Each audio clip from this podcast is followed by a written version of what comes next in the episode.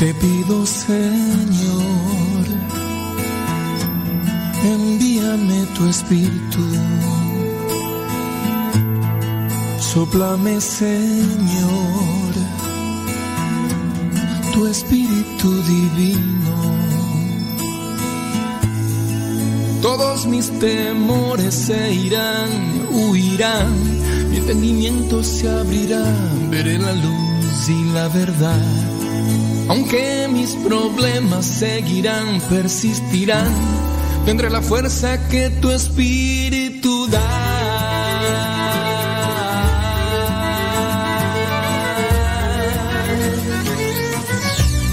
Espíritu Santo, enséñame a amar. Espíritu Santo, enséñame a confiar. Espíritu Santo, guíame a tu paz. Espíritu Santo, mi fuerza eres tú.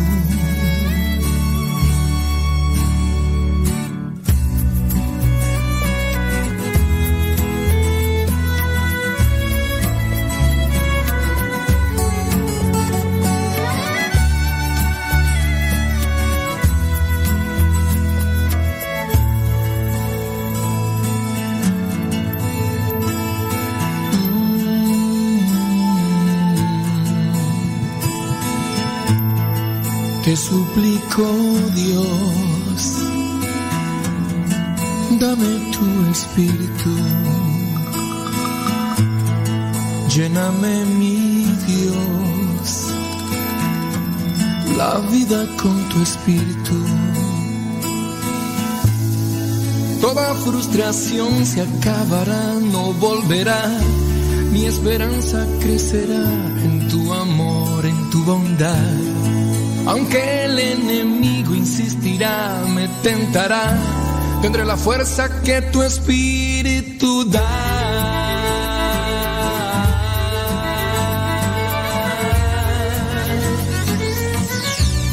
Espíritu Santo,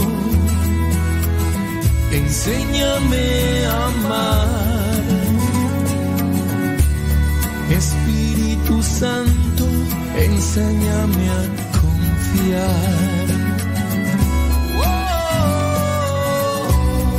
Espíritu Santo,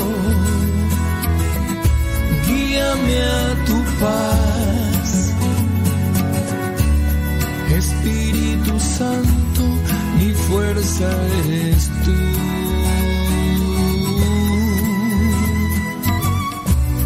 Espíritu Santo, enséñame a amar. Espíritu Santo, mi fuerza eres tú. Mi fuerza eres tú.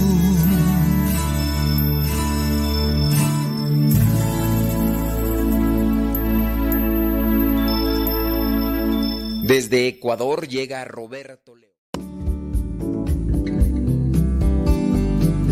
Buenos días.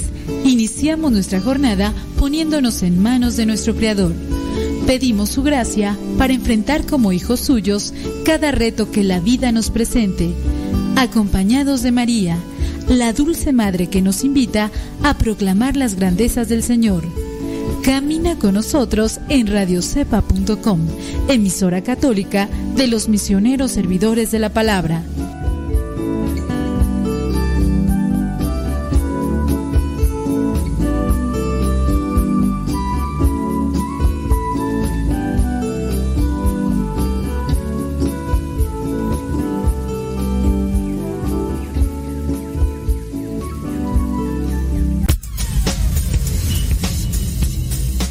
Dice el refrán que a Dios rogando y con el mazo dando.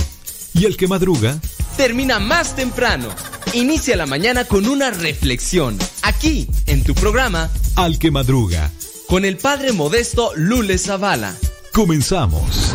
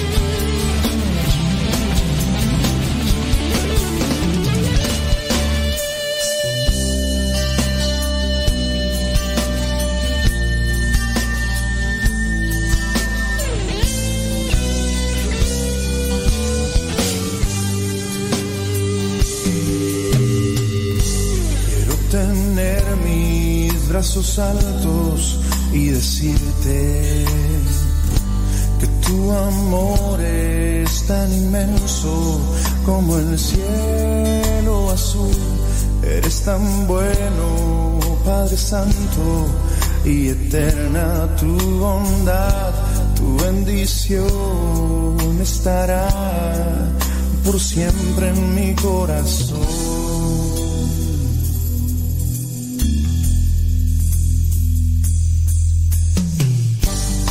Tener mis brazos altos y decirte que tu amor es tan inmenso como el cielo azul. Eres tan bueno, Padre Santo, y eterna es tu bondad. Bendición estará por siempre en mi corazón,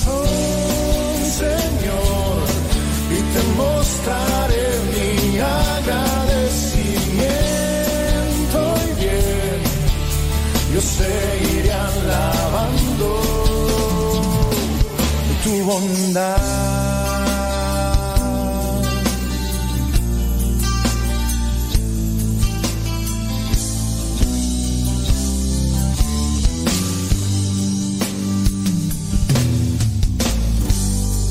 Tener mis brazos en alto y decirte que tu amor es tan inmenso como el cielo azul. Eres tan bueno, Padre Santo, y eterna tu bondad, tu bendición estará por siempre en mi corazón, mostraré mi agradecimiento A tiempo con el tiempo, para que lleguen a tiempo. Hoy día miércoles 4 de mayo son las 6 de la mañana ya con 4 minutos, hora de California. Son las 8 de la mañana con 4 minutos, hora del centro de México. Son las 9 de la mañana con Cuatro minutos, hora de la Florida, de Nueva York y de otras partes de la Unión Americana. Gracias por estar ahí conectados con nosotros. En México, el día de hoy se tiene presente la fiesta de los apóstoles Felipe y Santiago. No así en Estados Unidos, porque en Estados Unidos se celebró ayer. Y también así en otras partes en otros países, no sé de donde, de donde ustedes son originarios. Acá en México el día de ayer celebró la fiesta del 3 de mayo, que en otros países se celebra el 14 de septiembre, si mi memoria no me falla, y si yo no estoy por ahí perdido. Pero también la iglesia el día de hoy tiene presente a San Florian, patrono de los bomberos. Me llamó la atención por eso es que quise mencionarlo, además de que la iglesia no solamente tiene presente a estos santos que mencionamos, que podemos decir así, son los más populares, son los más conocidos o que en algún caso repercuten por su importancia más que otros, como en el caso de los apóstoles. También la iglesia tiene presente, por ejemplo, a San Juan Outón, Roberto Lawrence y compañeros mártires allá en Inglaterra. También la iglesia tiene presente a San Afra de Brescia. También la iglesia tiene presente a San Ricardo Reynolds mártir.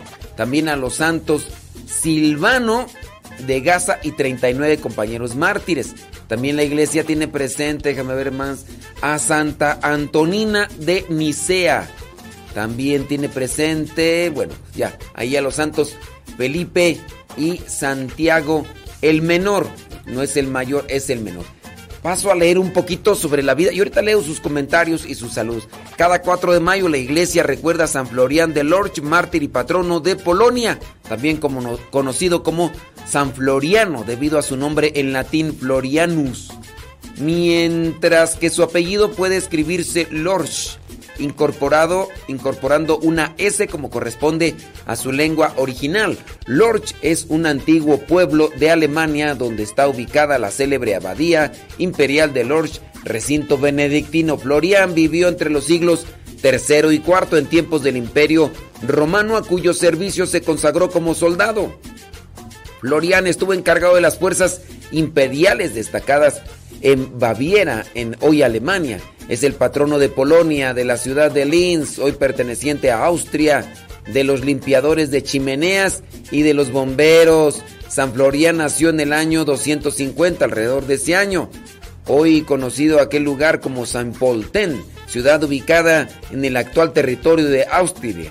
Florian vivió en, en la Alta Austria y según la leyenda intervino apagando un gran incendio con escasísimos recursos, así salvando numerosas vidas. Por eso es que es patrono de los bomberos. Si usted quiere conocer sobre todos los santos y los beatos que la iglesia tiene para cada día del año, busque por ahí un libro, ya sea en internet, Martirologio Romano. En el Martirologio Romano, ahí van a estar todos los santos y todos los beatos del día. Bueno, ya ustedes buscan ahí del día y para que vea que no solamente es uno. Hablando de San Felipe y Santiago, apóstoles, que al igual que Pedro y Andrés habían nacido en Bethsaida, era discípulo de Juan Bautista y fue llamado por el Señor para que le siguiera. Felipe, por su parte Santiago, de sobrenombre justo, hijo de Alfeo y considerado en Occidente como el pariente del Señor Jesús, fue el primero que rigió la iglesia de Jerusalén. Al suscitarse la controversia sobre la circuncisión, se adhirió al criterio de Pedro a fin de que no se impusiese a los discípulos venidos de la gentilidad aquel antiguo yugo que vendría a ser la circuncisión. Muy pronto coronó su apostolado con el martirio. No, y bendito Dios que no que no se aplicó la circuncisión, porque imaginas? No, Dios guarde el San Felipe era originario de Bethsaida en Galilea. San Juan habla de él varias veces en el Evangelio. Y es que era su, su, era discípulo de, era su compañero. San Juan, el evangelista y apóstol, Felipe, Andrés, por lo que se sabe, eran discípulos de Juan el Bautista. Y tanto Felipe, Juan y Andrés, cuando Juan el Bautista habló de Jesús, pues bueno, empezaron a seguir, por eso es que hablan. De los evangelios se deduce que el santo respondió al llamado del Señor. Escritores de la iglesia primitiva, como Eusebio, historiador de la iglesia, afirman que San Felipe, apóstol, predicó el evangelio en Frigia y murió en Hierápolis. Papías, obispo de este lugar, supo por las hijas del apóstol que a Felipe se le atribuía el milagro de la resurrección de un muerto. Y ustedes van a decir, ¿cómo que las hijas del apóstol? Pues sí, porque la mayoría, la mayoría de los apóstoles eran casados. Se sabe de Juan que no fue casado, que no se casó. Se sabe de San Pablo que tampoco fue casado. Y es que en los primeros siglos, podríamos decir que hasta el siglo tercero, año 300 y fracción 314, los sacerdotes, los obispos dentro de la iglesia podían estar casados y no había ningún problema. No había ningún problema. Pero, ¿por qué entonces la iglesia estableció si no fue un mandato de Jesús? ¿Por qué la iglesia estableció que los sacerdotes tenían mejor que estar solteros y no casados? ¿Por qué? Ahí les voy a dejar la incógnita para que le investiguen. Y si no, espérense y ahorita, después de la pausa, les platico un poco de por qué la iglesia estableció que los sacerdotes y los obispos no se debían casar. ¿Usted quiere saber? Bueno.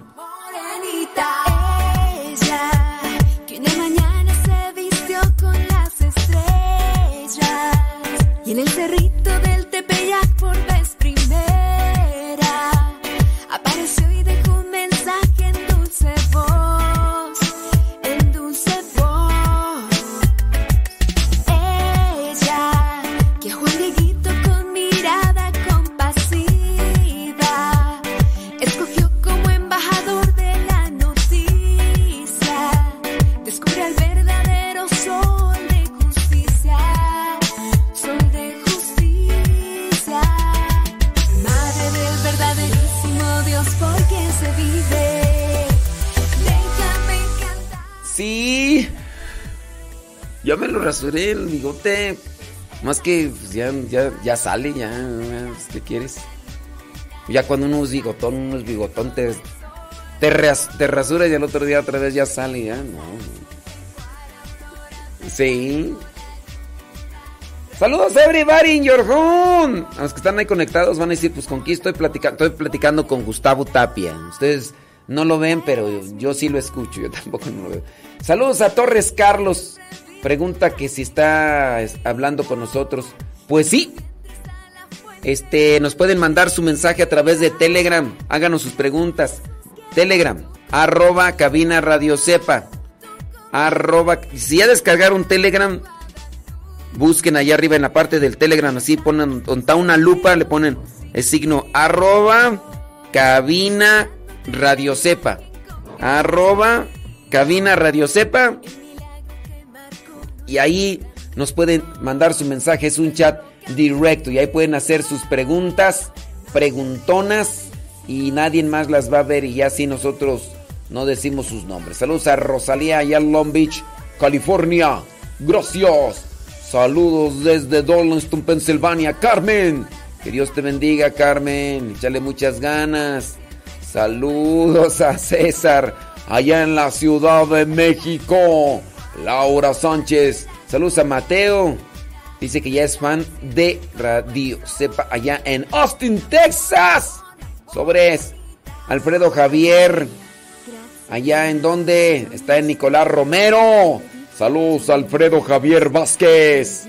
Con todo el flow, flow, flow, flow, flow, flow, flow, flow. Ahorita César nos hace una pregunta y ahorita la vamos a responder, como no, con todo gusto.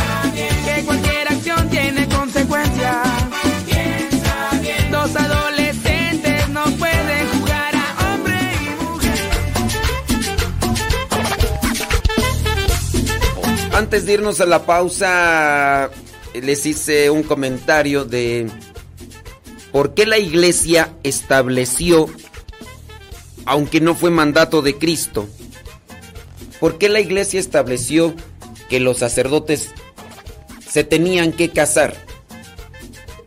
Y fue más o menos como en el año 300 y fracción, en un concilio llamado de Elvira, donde la temática a discutir y a reflexionar fue la de casarse o no casarse y todo lo demás.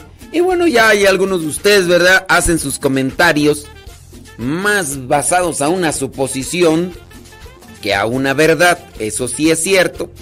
Pero yo les doy chance de que ustedes se manifiesten, aunque con base a lo que ustedes escriben o dicen, cuando son temas de los que desconocen, yo les invito a que digan, yo pienso que ha de ser por esto.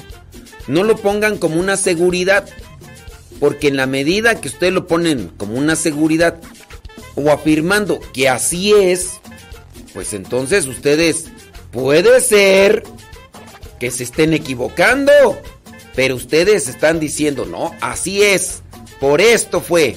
Y yo digo, no, no necesariamente, así que ustedes también tienen que tener ahí cuidado con este tipo de alusiones o expresiones o comentarios, porque así lo, ponen ustedes así como que, uy, yo soy experto en ese tema, pregúntame, pregúntame. Y pues no, la verdad, si, si, uno no tiene conocimiento, pues no sé, pero yo me imagino que haber sido por esto. ¿Por qué la iglesia estableció que los sacerdotes y los, bueno, que todos los clérigos, que todo lo que vendría a ser los, la jerarquía eclesiástica, que la jerarquía eclesiástica, aunque no toda, aclaro, tendrían que estar solteros y no casados. ¿Cuál, ¿Cuál es la jerarquía eclesiástica? Pregunta para los que están ahí y se pongan a investigar. nuevamente vamos con la señora Gaby. Bueno, pues, señora Gaby, no se haga que la Virgen le habla. Pregunta de catecismo. Vamos a ver si está conectada el día de hoy. Sí, nos responde con prontitud, con exactitud y con claridad. Señora Gaby, ¿Quiénes conforman la jerarquía de la iglesia? ¿Quiénes conforman la jerarquía de la iglesia? Ahí está. Si, si nos estará escuchando. Yo, yo supongo que sí, sí, sí está conectado. Muy bien, bueno. Buenos días. ¿Qué va a haber de desayunar hoy? Pregunto yo. Pregunto yo. Ándele. Yo aquí más puesto que un calcetín. Usted échele. Pregúntele a quien quiera preguntarle. Aunque luego se equivocan también, pero no importa. Lo malo no es equivocarse. Lo malo es seguir con las cosas que ignoramos. Y, ya. Déjeme ver. Este, no.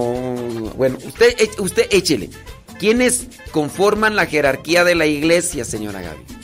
San, san, san, san, san, Usted pregúntele a quien usted quiera, a quien más confianza le tenga, y ya usted también se dará cuenta si es si es verdad que ellos, los quienes pregunten, saben. Y si no saben, hoy van a aprender algo. Si es que no saben, ¿verdad? Ándele pues. Déjame mandarle saludos a Santos María, allá en Selmar, California. Gracias, muchas gracias. Déjame ver quién está por acá, de los que nos mandan saludos y nos dicen dónde nos escuchan. Usted échele, usted échele. Échele aquí por... No, hombre, aquí no, no hay... Saludos, dice... No, hombre. Dice... Dice que, que la iglesia estableció dice una persona por acá, que la iglesia estableció que los sacerdotes no se debían de casar porque como tenían tantas cosas que hacer, no tendrían tiempo para atender a esposa y a hijos. Déjame decirte que esa, esa respuesta es incorrecta. En realidad no, no. Y yo les digo, cuando emitan una opinión, digan, es por esto o yo creo, porque si tú dices, Así, porque esto, ya con eso me está haciendo así como que, uy, yo, esta es la respuesta, ya a mí quítense, porque. A ver, Déjame ver por acá, ¿dónde más? Esther Rangel, allá en Jefferson Park, California. Gracias. Muchas gracias. Por cierto, incluso dentro del martirologio, dentro del santoral, quiero también comentarles que hay papas, algunos papas que estaban casados y que incluso llegaron a ser santos. Sí, hay santos dentro de la Iglesia Católica que fueron papas y que estaban casados. Por lo menos recuerdo ahorita mm, dos. Por lo menos recuerdo dos que eran santos y que estaban casados y tenían hijos y todo. Y, y cuando se está leyendo la biografía, de repente hay gente que echa el, el brinco y dice, ¿cómo? Espérate, pues o sea, dice que estaba con su esposa y sus hijos. Pues sí, porque antes de, del año 300 y fracción, mm, todavía, todavía podían estar casados. No era una obligación estar casados, también eso. Pero podían estar casados y ya. Sí, claro, obviamente. Ahorita les voy a decir, no coman ansias. Que no coman ansias. No, no, no. Saludos hasta Kansas City. Por allá está Ismael Novas. Oye, nos están haciendo por acá una pregunta. Déjame ver. San, san, san, san. Algo así me preguntaban de qué tú. Del mindfulness y no sé qué. Ya se me perdió acá la pregunta que me estaban acá haciendo. ¿Quién era? Ya ni me acuerdo quién era. Ah, sí, acá está. Dice, pregunta, ¿qué opina del mindfulness? Pues miren, ¿qué es el mindfulness? Pues es una técnica oriental enfocada a la relajación, pero que está entremezclada con la nueva era. Dentro del mindfulness hay muchas cosas que podrían ser como cualquier técnica de relajación, pero el problema es que el mindfulness tiene también muchas técnicas, si es que se, se agarra como lo, lo ofrecen. Hay muchas técnicas que están relacionadas con la nueva era. Utiliza un cierto tipo de sincretismo. Sincretismo significa mezcolanza.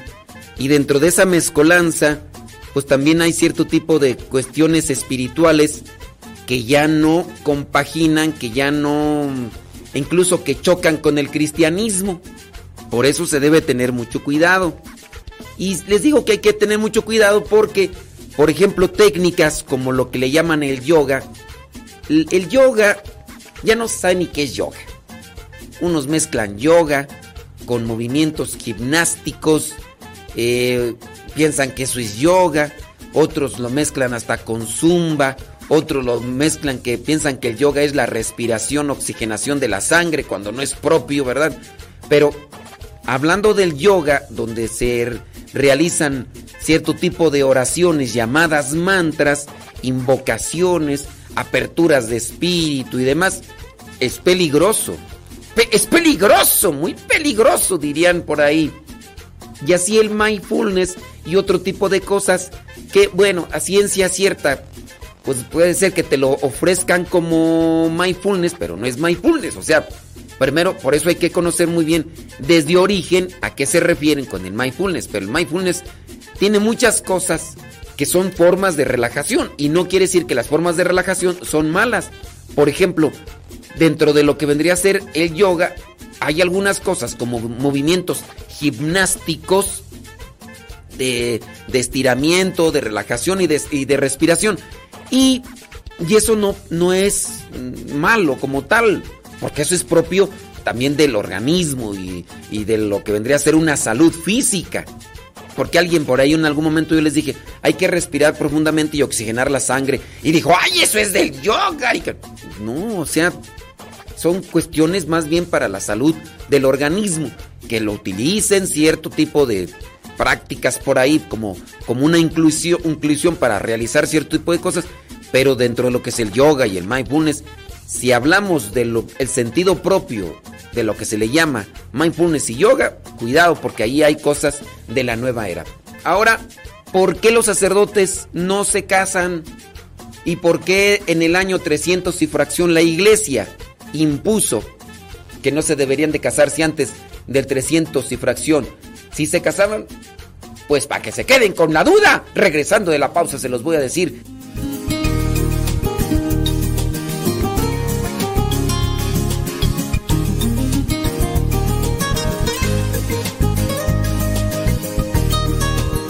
Ándele pues, señora Gaby, usted échele. Ya le hice la pregunta. Hoy vamos a ver. Déjeme ver. Ay. Bueno, dice, a ver, usted califique, a ver qué tal. Ay, señora Gaby. ¿No tiene alguien más a quien echarle ahí dentro de la jerarquía de la iglesia? La pregunta es esta. Para la señora Gaby, que ya respondió mal y tiene, como decía Chabelo, cuando estaba en la, en la catafixia, usted se ha ganado una espantosa X. Señora Gaby, la vamos a regresar al catecismo.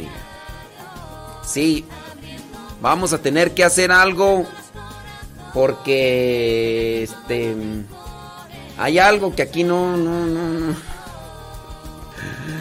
Sí, señora Gaby, fíjese. No, no, no, no. A mí se me hace que la voy a regresar al catecismo. A mí se me hace. No, fíjese que sí. Si este está mal, oiga. A ver, ¿quién me manda por ahí las. las respuestas de. ¿Qué es. ¿Quiénes componen la jerarquía de la iglesia? ¿Quiénes componen la jerarquía de la iglesia? Ándale, aquí yo pienso que sí cabe, ¿verdad? Mira. Ahí para que se vean, ¿no? Eh, mira, ahí queda bonito. ¡École! Ándele. No, así, así. Eh, así yo pienso. Bueno, dale, busca así. Mira, espérame tantito. A ver. Algo así. No, este no. Este sí. Algo así.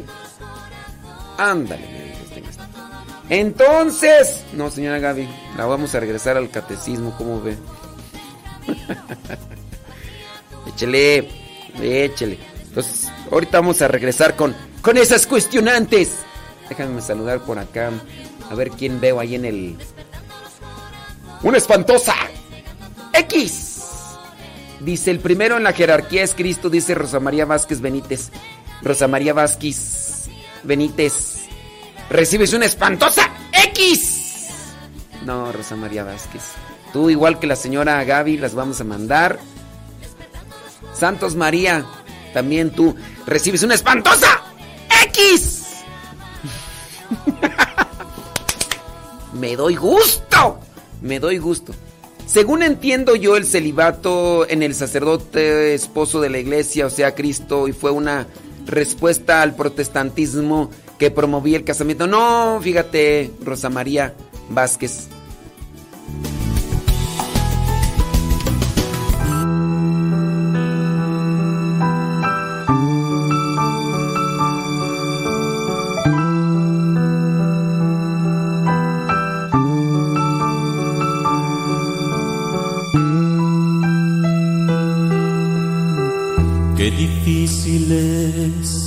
Hablarte hoy. De quien mi vida transformó, de quien amar un día me enseñó. Y que también llegué a olvidar,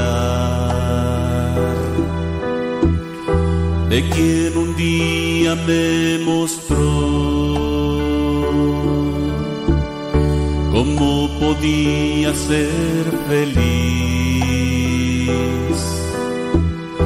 y darle siempre a los demás solo lo mejor de mí. De quien cuando dije que no, me dijo ven te ayudaré.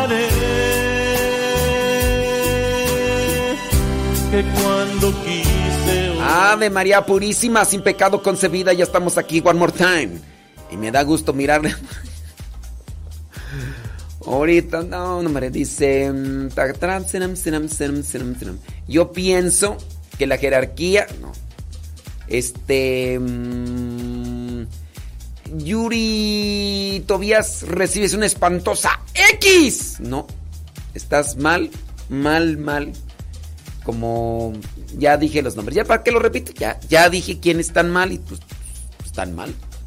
Están mal. Vamos a mandarlos al catecismo. Dice, yo creo que la jerarquía de la iglesia, desde el Papa, cardenales, obispo y todos los sacerdotes, y creo, no estoy segura, pero pienso que los diáconos también. O sea, y ahí donde, fíjense que eso del creo, pienso, ya, da una, una posibilidad así, pues decir, bueno, pues, porque ya cuando dices, es esto, ¿no? Ya. Dice, saludos, bli, bli, bli, blu, blu, blu, bla, bla, bla. Yo mejor no contesto porque no quiero ser eliminada. ¡Ah, ¡No le saques! ¡No le saques! Ah, ahora sí. Dices, el clero, laicos y toda persona consagrada. No. Y quieres el, el pino, el sol, la chalupa. A ver, lotería, a ver a qué horas. ¿A qué horas pega? Va, pues total. Déjame, ah, déjame ver, dice, yo creo que para el sacerdote no se distraiga con la esposa y detraiga, dice Irene Martínez, que por eso el sacerdote no se casa. Saludos desde Orlando, Florida, dice Belén Lascano, milagro, milagro que te apareces por acá, criatura. Déjame ver quién más por acá nos hace comentarios. Eh, Carmona Márquez Benito. eh, sí, efectivamente, tú estás en lo cierto. Te has ganado una palomita. Te has ganado una palomita. Javier Vargas pregunta, no, así es una pregunta. ¿El primero es el Papa en la jerarquía? Mm, no, pues fíjate que, o sea, sí y no. Porque tu respuesta es muy ambigua. ¿eh? Déjame ver quién más. Dice mm, Paola Padrón. Fíjate que tu respuesta, Paola, está. mm, Pues no está bien. O sea, hay que ponerlo así. Eh, No encontré. eh, ¿Cómo se llama? Eh, bueno, ahorita vamos a ver por acá, a ver qué. Saludos, dice desde Chandler, Arizona. Allá está María Gamino. Eh, yo no me la sé. Mm. Para nuestro ministerio es respirar la paz de Cristo. ¿De qué me, de qué- de qué me hablas, Willis? Saludos desde Asunción, Paraguay. Válgame Dios, Rosa Agustina Ve- Velázquez. Mira, muy posiblemente ahí hay un problema en tu celular y en- o en tu internet. Porque sí, mandamos, mandamos todo, sí, mandamos todo. Este, si no me hubieran avisado acá mi gente. Yo creo que los sacerdotes no se casan porque las mujeres son muy metiches y no los dejarían cumplir con sus tareas.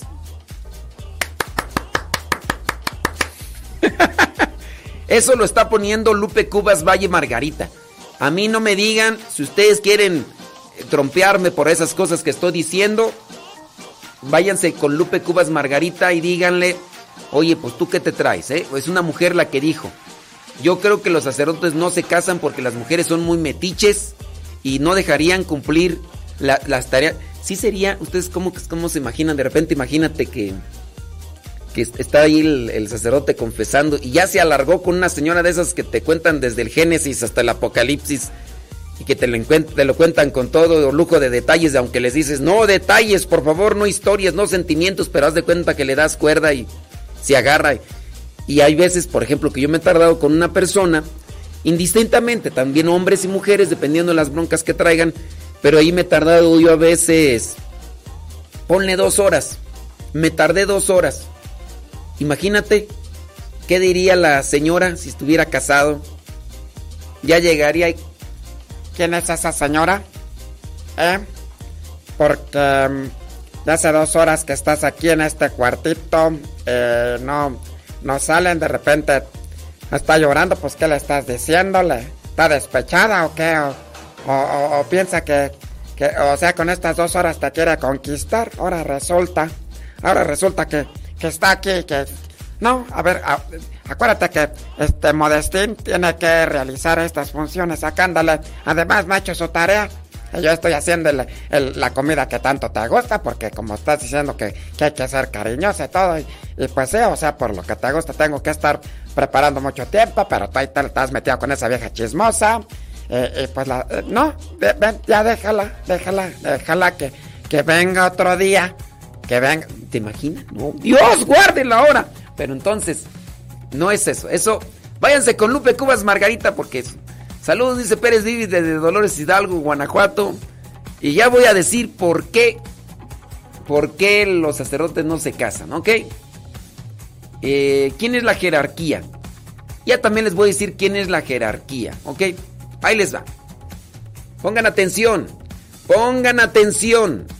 Listen very carefully. Dice Ceni Pérez que lo- los sacerdotes no se casan porque las mujeres son celosas e histéricas. ¿Será verdad eso? váyanse, váyanse con Ceni Pérez, que es la que está diciendo que está diciendo eso.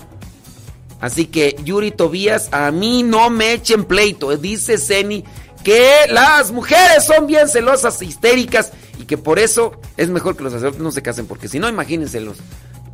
Dice, no, y la pregunta. Bueno, entonces no responda, ¿verdad? Pues no escuchó la pregunta, eh, pero el chisme está bueno, ¿verdad? El chisme está bueno. Dice, no se casan por imitación a Cristo, eh, pero no se obliga el celibato. ¡Ave María Purísima! Ahora resulta que Rosa María Vázquez Benítez dice que no se obliga el celibato. Entonces, ¿qué? Yo puedo por ahí... ¿Será? Ahora resulta que Rosa María, Va- ¿qué tal? ¡Viva! Dice, es libre y opcional el celibato. Dice Rosa María Vázquez Benítez. ¿Eh? ¿Qué tal? ¡Vámonos! Bueno, mucho cuidado con ese tipo de expresiones porque, pues por ahí de vez en cuando andamos tan... Dice, una vez un familiar tardó tres horas confesándose. No, y ahí no era confesión, ¿eh? Ya, y esa, esa no era confesión. ¿Por qué los sacerdotes no se casan? Dice, padre, no me los cuchillé. Ya se van a... No le saques, Lupe Cubas, Margarita, ¿por qué? Primero tiras la piedra y luego escondes la mano. No, no le saques. No le saques. Ah, pues total. Déjame ver por acá. Dice, yo pienso que es porque deben dejar todo para seguir a Cristo. Bueno, yo pienso. Vámonos con la primera. ¿Por qué los sacerdotes no se casan? En el año 314-315, los obispos decidieron reunirse para hablar sobre una cuestión que estaba afectando en la iglesia. Esta cuestión era la siguiente. Antes del año 300 y fracción, sacerdotes y obispos y hasta incluso un papa, dos papas, por ahí estaban casados, no había problema. El problema comenzó cuando fallecían los sacerdotes o el obispo o el papa. Cuando fallecían, como tenían familia, la esposa, los hijos y demás familiares se apropiaban de las cosas materiales, terrenos, iglesias y todo lo que había estado en relación al sacerdote. Esto no estaba ayudando a la iglesia, porque imagínense, yo como sacerdote les digo a la filegresía, a ver, apóyenme para comprar, a comprar esto que tengo aquí, que me sirve para mi apostolado, un terreno, computadoras ahora en la actualidad, y ya cuelgo los tenis, me cargó el payaso, ya bailé las calmadas, chupé faros. ¿Y qué dice la esposa? Me quedo con el terreno, ya no va a servir para capilla porque ya se murió el padre. Ahora me quedo con el terreno, me quedo con las cosas materiales y lo que había comprado la comunidad eclesial para el servicio religioso, pues y al final de cuentas no podía servir para eso porque los familiares. Y eso estaba afectando mucho a la iglesia. Por eso en el año 314-315, en el concilio de Elvira, se dictaminó y se estableció y se impuso, se impuso, no es opcional, Rosa María Vázquez Benítez, ni es libre, se impuso el celibato, es decir, no casarse, no tener hijos para los sacerdotes, obispos, dentro de la iglesia. Los diáconos, hay unos diáconos, el diaconado permanente, más no el transitorio. El diaconado permanente sí puede estar casado. Pero sacerdotes, obispos y demás no pueden estar casados y esa fue una de las razones por las cuales se impuso dentro de la iglesia el celibato, es decir, no casarse ni tener hijos. Pausa.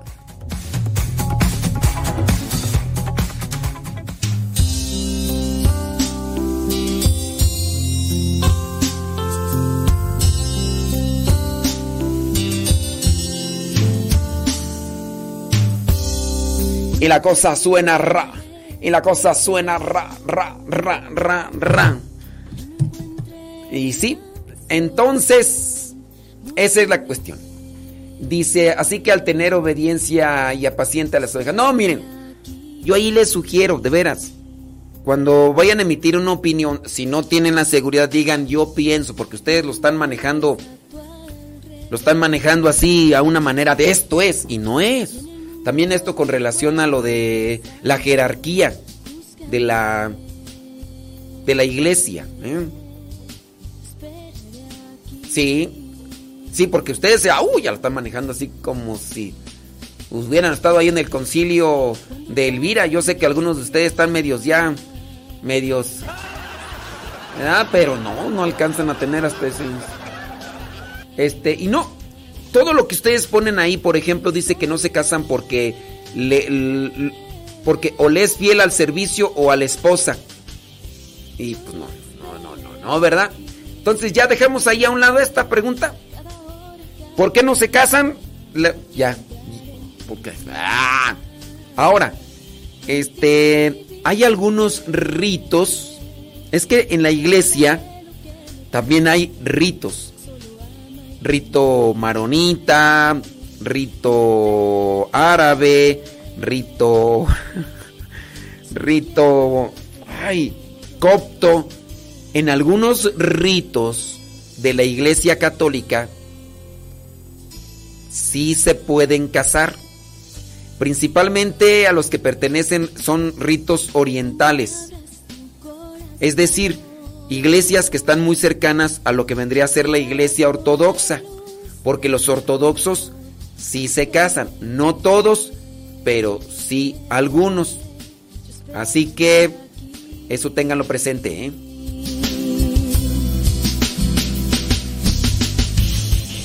sanar tus heridas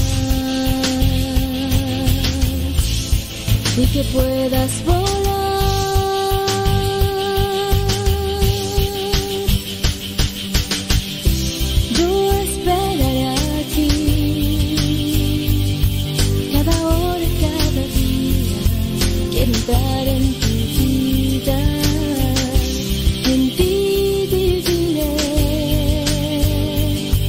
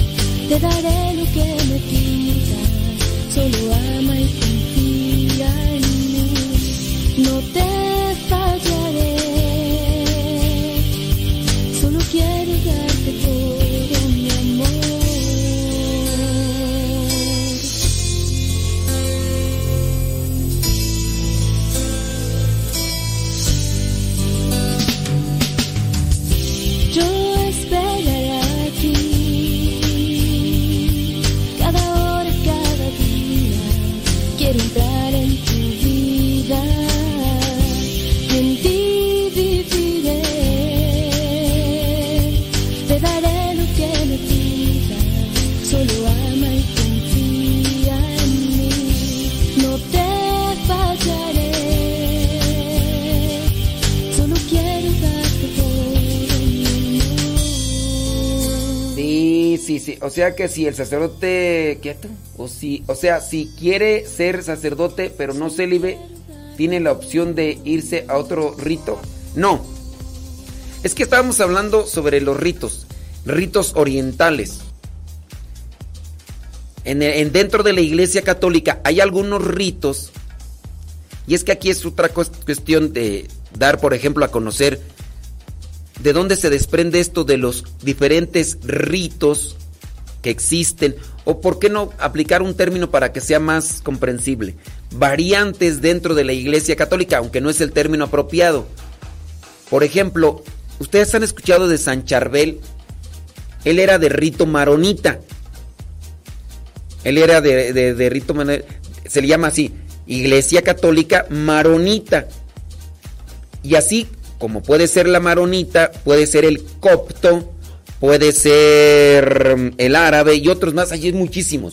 Em, estos diferentes ritos o variantes dentro de la Iglesia Católica, que en su mayoría pertenecen a el Oriente, es decir, pegados allá a, a Siria, por allá estos lugares, por estos países, en estos, en, algunos de estos ritos sí pueden estar casados, pero hay algunas cláusulas o algunas cuestiones que no son parecidas así como a lo que nosotros conocemos dentro de la Iglesia Católica acá en México, en Estados Unidos, que se le llama Iglesia de Occidente. Y allá Siria, Irak, allá este ¿cómo se llama allá donde de donde de es este Libia y estos lugares de, San Charbel. Este, a esta iglesia que se encuentra allá se le llama Iglesia de Oriente. Y acá, Estados Unidos, México, El Salvador, Colombia, es Iglesia Católica de Occidente. Es una cuestión, pues, que se tiene que explicar, una cuestión un tanto a veces difícil de ir comprendiendo en escasos minutos o escasos segundos. Cuando un sacerdote o cuando una persona es cuando siente el llamado y entra a la formación del rito copto, que es uno de, las, de los ritos en los cuales sí pueden estar casados, es igual que también con los sacerdotes ortodoxos, que hay una conexión con la Iglesia Católica. Para ser casado, siendo sacerdote, tiene que, tiene que entrar casado. No puede entrar soltero, porque si entra soltero ya no se puede casar. Si entra soltero, soltero, se queda. Si entra casado, es casado. O sea, primero tiene que estar casado y ya después. Y si no, pues miren, en la Iglesia Católica en México y en Estados Unidos, también se puede estar casado y ser sacerdote. Y les voy a explicar la opción. Hay personas que se han casado, tienen sus hijos, ya. El Señor quedó viudo quedó viudo, ya no tiene compromisos familiares con sus hijos porque están grandes, él sentía el llamado al sacerdocio. Puede entrar a lo que es el seminario de vocaciones adultas y aun cuando está casado, cuando estuvo casado y tiene hijos, puede entrar también después de que quedó viudo y no tiene compromisos familiares, puede entrar al seminario y ser sacerdote. Y se ha dado que algunos sacerdotes, estando en esta condición de ser padres de familia, viudos, y algunos de sus hijos, incluso siendo sacerdotes, después se han consagrado. Y así, hijos y papá son sacerdotes. O sea, sí, también se puede. Cerramos esa cuestión porque ya quedó entonces explicado por qué es que la iglesia impuso que no se deben de casar ni los sacerdotes, ni los obispos. Y ya, quedó claro. El que no haya entendido me manda un mensaje y a ver cómo le explico, pero creo que lo expliqué con palitos y bolitas, con peras y manzanas para que lo entendieran. Ok, ahora otra pregunta que hicimos ahí y que la señora Gaby y otras personas más se ganaron una espantosa X como la que daba Chabelo en el programa de que tenía en la televisión. ¿Quiénes conforman la jerarquía de la iglesia. La jerarquía de la iglesia lo conforman obispos, sacerdotes y diáconos. La jerarquía de la iglesia la conforman obispos, sacerdotes y diáconos. Si alguno de ustedes me dice, yo te respondí correctamente, me dijiste que no estaba bien porque me dijeron cardenales, el papa y todo. Acuérdense que el Papa es como tal obispo. Un cargo dentro de la iglesia le hace adquirir el título de Papa. Un cardenal es obispo. El cargo que tiene dentro de la iglesia le hace adquirir el título de cardenal. Un arzobispo es un obispo. El cargo que adquiere dentro de la iglesia le hace adquirir el título de arzobispo.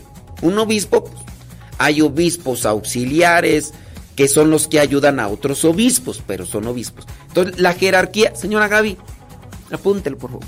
La jerarquía de la iglesia, la jerarquía de la iglesia lo compone obispos, sacerdotes y diáconos. Dentro del diaconado existe el diaconado transitorio y el diaconado permanente. El transitorio es aquel que solamente es por un tiempo, porque es el consagrado que tiene la vocación, que Dios le hizo el llamado para ser sacerdote y está en esa transición, por eso se dice transitorio, es solamente por un rato.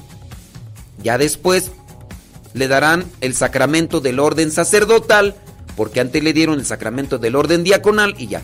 Solamente esos tres conforman la jerarquía de la iglesia. El laico no entra, los religiosos no entran dentro de la jerarquía eclesiástica. Los, los religiosos son laicos consagrados con votos, pero no pertenecen a la jerarquía de la iglesia. ¿Ya lo apuntaron?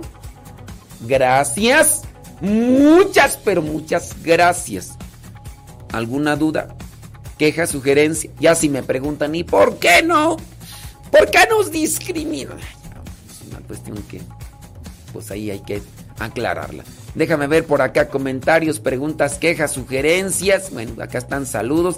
Saludos a everybody in your para que nadie se quede, ¿verdad? Porque si no van a decir, ¿por qué no me mandas saludos? Que ahí te mandé los saludos, ¿cómo no? Yo les dije que saludos a todos. Vámonos pues. Preguntas. Dice por acá, ahorita vamos a responder esta pregunta. Dice, ¿es correcto tomarse la foto, tomarle la foto al Santísimo cuando está expuesto? Pues mira, cuando se le toma una foto al Santísimo, ¿Para qué es? Para decirle a los demás, mira, yo sí estoy en la hora santa y tú no, pecador. Yo sí vine a la hora santa y tú allá, nomás enfrente del Facebook, por eso vas a ver esta foto. ¿Hay alguna intención? Cuando yo le tomo una foto o le tomo un video al Santísimo, es para darlo a conocer. Ahora, una cosa es tomarle una foto, pero otra cosa es estar con la cámara, desaprovechando el momento para poder adorar a nuestro Señor Jesucristo presente en la Sagrada Eucaristía. ¿Es correcto eso de pasarse el tiempo? Tome, tome fotos, tome, tome. No, es correcto. Si quieres tomarle una foto y un video, puedes hacerlo, pero, pues digo, estarlo haciendo todo el tiempo, todo así, pues no, o sea, dice, y luego andarlo mostrando diciendo que se ha manifestado. Miren, ¿Qué más, qué manifestación más grande no quieren? Cuando e, ese trozo de pan ácimo se hace cuerpo y sangre de Cristo. ¿Qué me tienes que andar a mí diciendo, ay, mira, esta, esta hostia trae una lucecita y se me manifestó a mí, a ti no, pecador. Uy, uy, yo soy el consentido de Dios, tú no lo eres y yo lo tengo, tú no, uy, yupi, yo, yo soy el niño... ¿Eso qué? El milagro más grande se da en la transustanciación, que se da eh, cuando se transforma ese panásimo en el cuerpo y sangre de Cristo.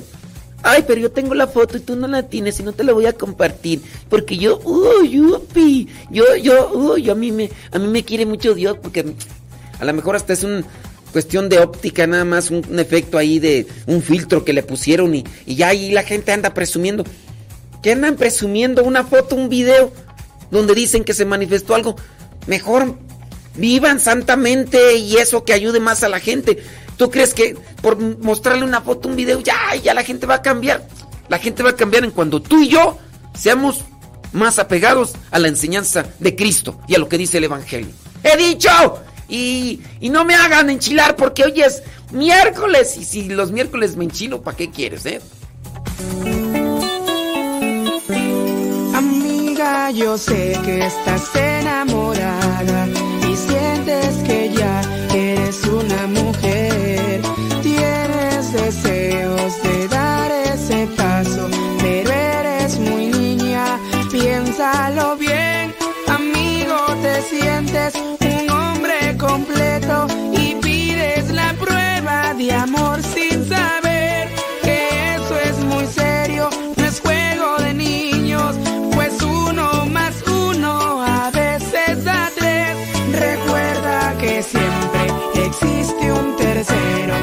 where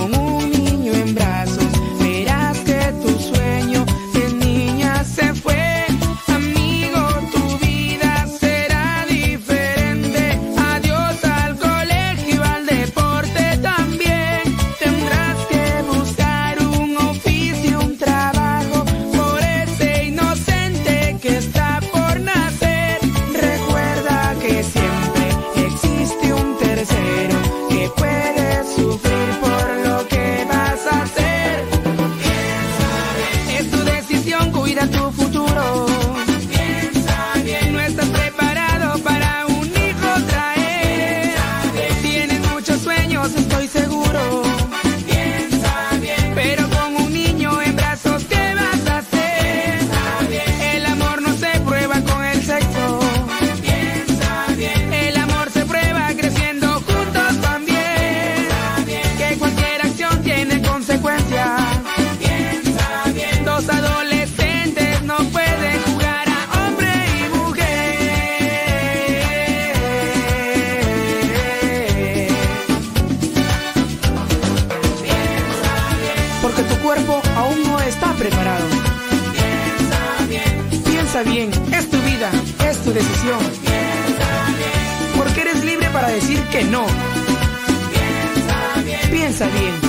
Tu futuro.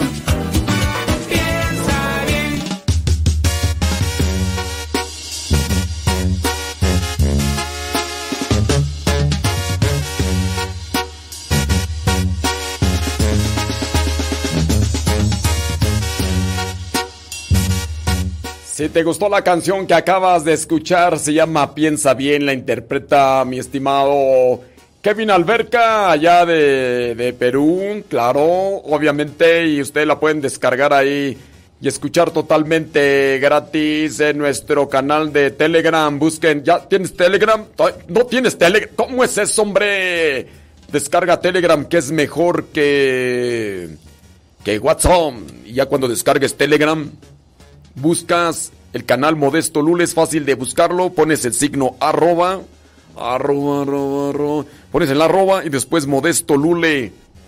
Y ya después ahí, cuando ya encuentres el canal, vas a encontrar como unas 160 canciones, predicaciones, oh, un montón de audios, canciones bien chipocludas. Canciones como esta, ¿quién irá? Ahí está Héctor García con banda. Y otras rolas más. Ya son las 9 de la mañana. 9 de la mañana en punto, hora del centro de México.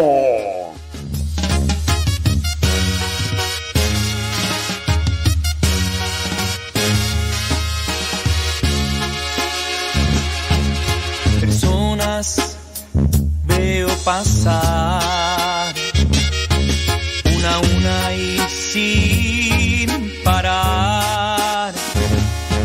Cada una sufre sin saber, saber a dónde caminar. Ay, incluso Guayumín opinó y... Ay, Guayumín. Ay, a mí se me hace que, que a ti, a tu mamá y a tu papá los voy a mandar.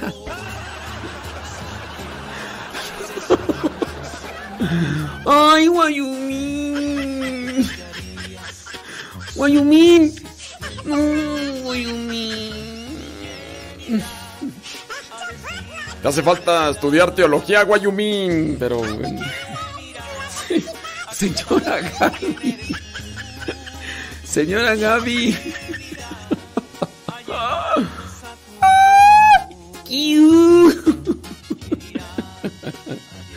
No se vaya a enojar conmigo, señora Gaby.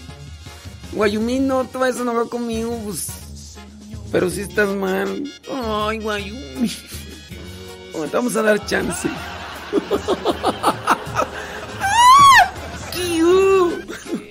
Ay, si no fuera por estos días y los días de paga.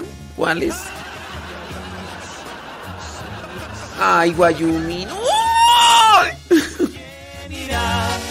a decirle la verdad. ¿Quién irá a contarles quién eres tú? ¿Quién a llevarnos a tu luz? ¿Quién irá?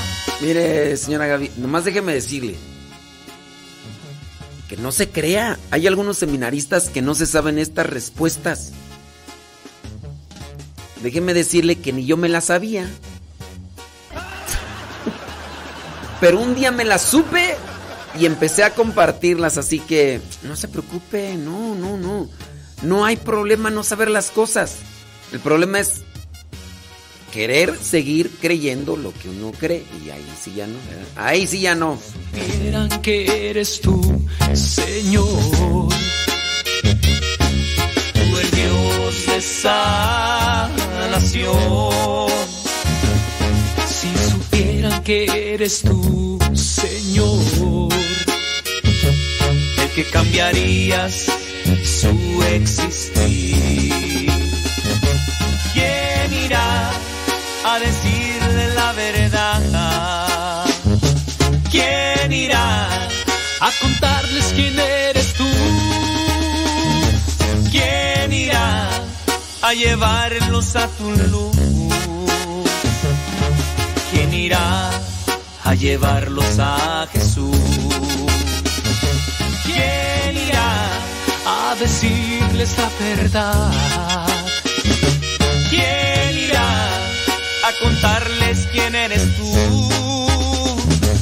¿Quién irá a llevarnos a tu luz? ¿Quién irá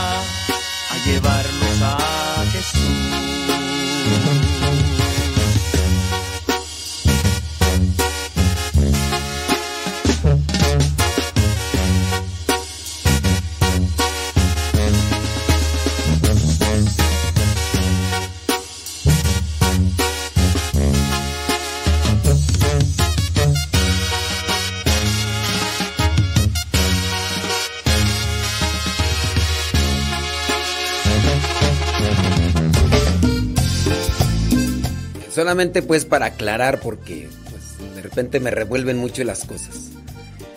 Algunos me están reclamando que ellos no se equivocaron porque dijeron que la jerarquía es el papa, es los cardenales. Miren, hablando de la estructura general, el papa pertenece a la jerarquía, sí pertenece a la jerarquía, pero hablando de la estructura general, el Papa es un obispo. Adquiere el título de Papa cuando adquiere el compromiso que tiene, por ejemplo, el Papa de estar al frente de la iglesia, pero él sigue siendo obispo. Él sigue siendo obispo.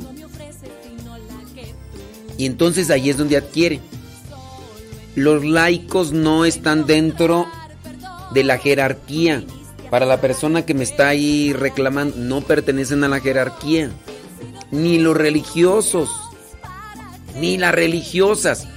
Solamente la estructura de la jerarquía está compuesta por obispos, sacerdotes y diáconos. Y quien me está reclamando, que no sé qué, a ver, muéstrenme pues el documento, el número del catecismo, donde dice el catecismo que los laicos están dentro de la jerarquía. Sí, el cardenal, los arzobispos, sí, pero esos son títulos con base a un oficio o a un servicio o a una responsabilidad dentro de la iglesia. A ver, muéstrenme pues el número del catecismo, del derecho canónico, donde diga que los laicos, los laicos, incluso consagrados, los religiosos, religiosos que pertenecen a, la jerarquía. A ver, muéstrenme pues, por favor. A lo mejor ya se actualizó y yo vivo en las cavernas. Muéstrenme, por favor, en qué número del catecismo o en qué número del derecho canónico dice que los laicos pertenecen a la jerarquía. Muéstrenme, por favor, ese número. Y si existe y yo no lo he visto, pido disculpas públicamente por son soy yo por Ándale, a ver, muéstrenme qué número, a ver, por favor. A ver, eh, este, ¿qué, número es, por favor? Eh, Yolanda López, por favor. Dime en qué número del catecismo dice que los laicos o religiosos o religiosas pertenecen a la jerarquía. Yolanda López, aquí voy a esperar el número, ¿eh? Ándale, aquí espero. Please, ilústrenme, ilústrenme. Pues si estoy mal, ilústrenme. Yo acepto, yo yo voy a checar y ya reviso. Pero no. Sí, porque en el catecismo, en el derecho canónico, de hecho, ¿cuál libro es tú? No sé si es el libro segundo, donde habla sobre el pueblo de Dios. Eh, en el libro segundo, la sección 2 del derecho canónico, canon 330 al 572, habla de la constitución jerárquica de la iglesia. En el derecho canónico. Es en, la en el libro 2, sección 2, canon 330-572. Y ahí ya detalla la constitución jerárquica de la iglesia, sus funciones, quienes les componen ya. Pásenme por favor el número pues del catecismo de la Iglesia Católica donde diga que los seglares, los laicos, consagrados religiosos y religiosos pertenecen a la jerarquía. Pásenmelo por favor. Aquí voy a esperar unas 30 eh, milésimas de segundo para que me, lo, me lo mando, por favor, ¿eh? Ándeles. Déjenme mientras le doy un sorbo a mi chocolate.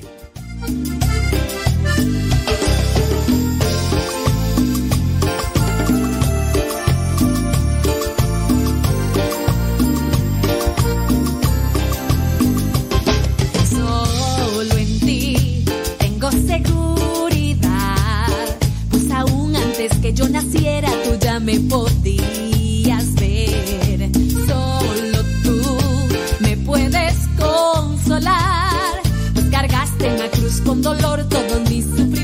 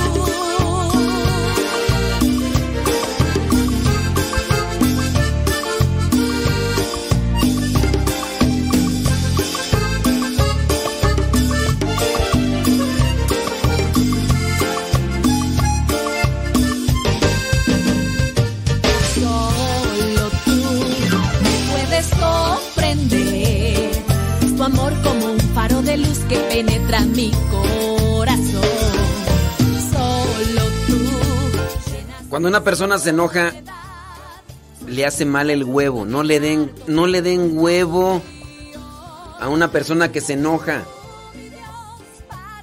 Yolanda López, nece- necesito ese número del catecismo, Yolanda. Yolanda López. ¿Alguien ha visto a Yolanda López? Es que ando, estoy esperando el número del catecismo donde me diga que los laicos, los seglares, conforman la jerarquía eclesiástica.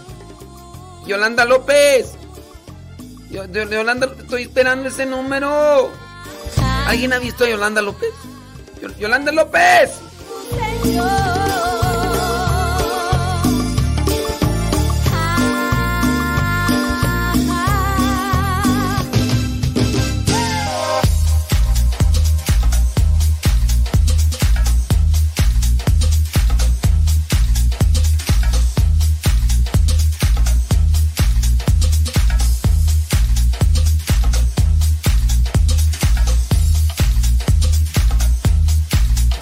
Son las 9 de la mañana con 11 minutos, 9 con 11. Gracias por estar ahí conectados hoy día mi- mi- miércoles. Miércoles 4 de mayo. Pues aquí estamos. Déjame ver por acá.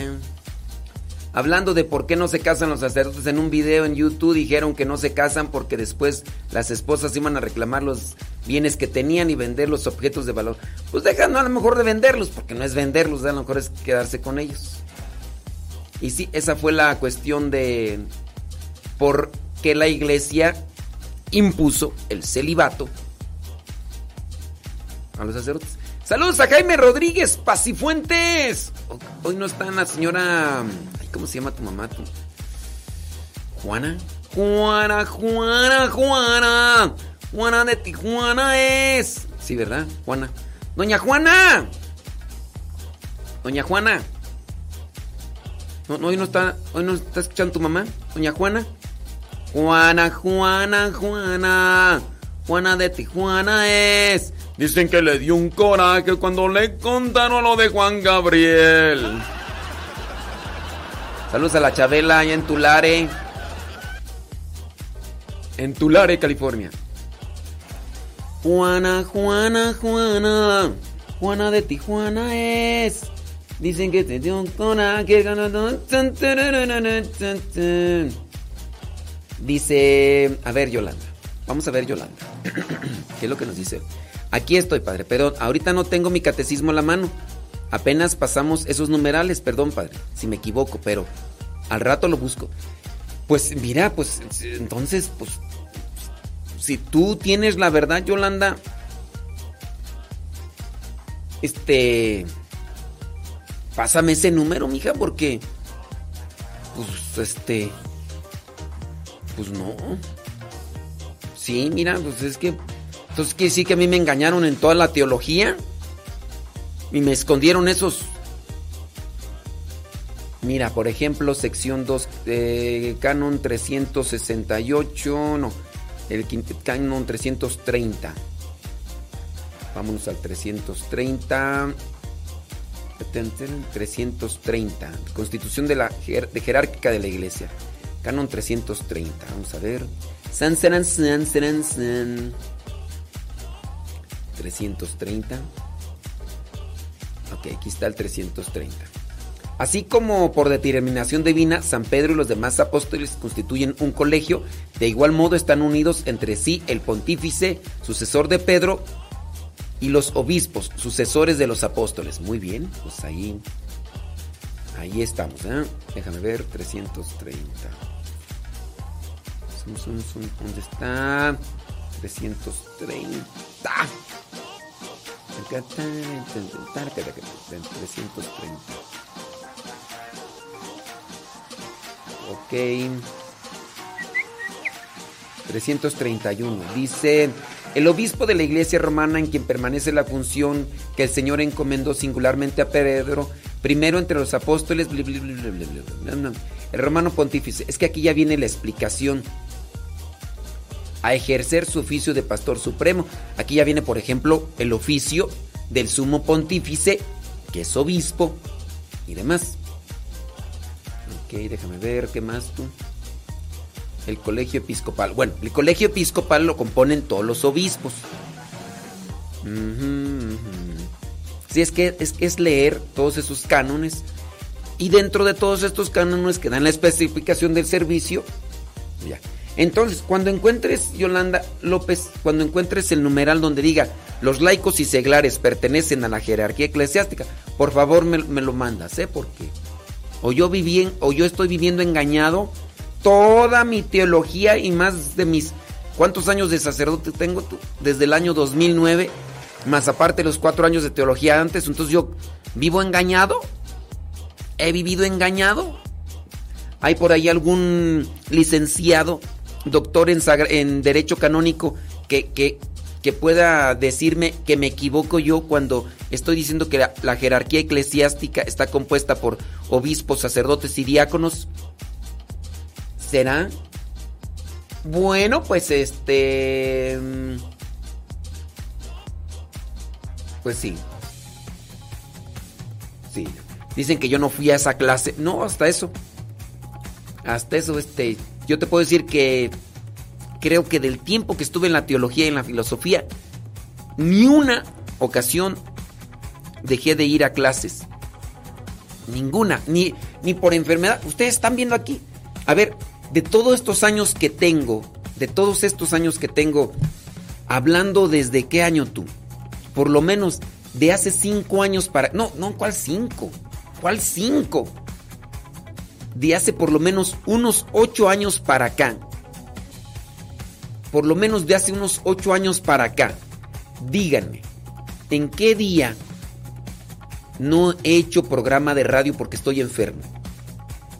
Antes, después, de, antes de los ocho años, sí puedo decirles que hubo algunas veces que no hice programas de radio porque se me había cerrado la garganta, porque me había dado una fiebre y una gripe marca Acme que me habían tumbado. Pero hace de unos ocho años para acá he dejado de hacer programa de radio por otras circunstancias. He tenido que salir, el internet, la computadora, mas no por una enfermedad.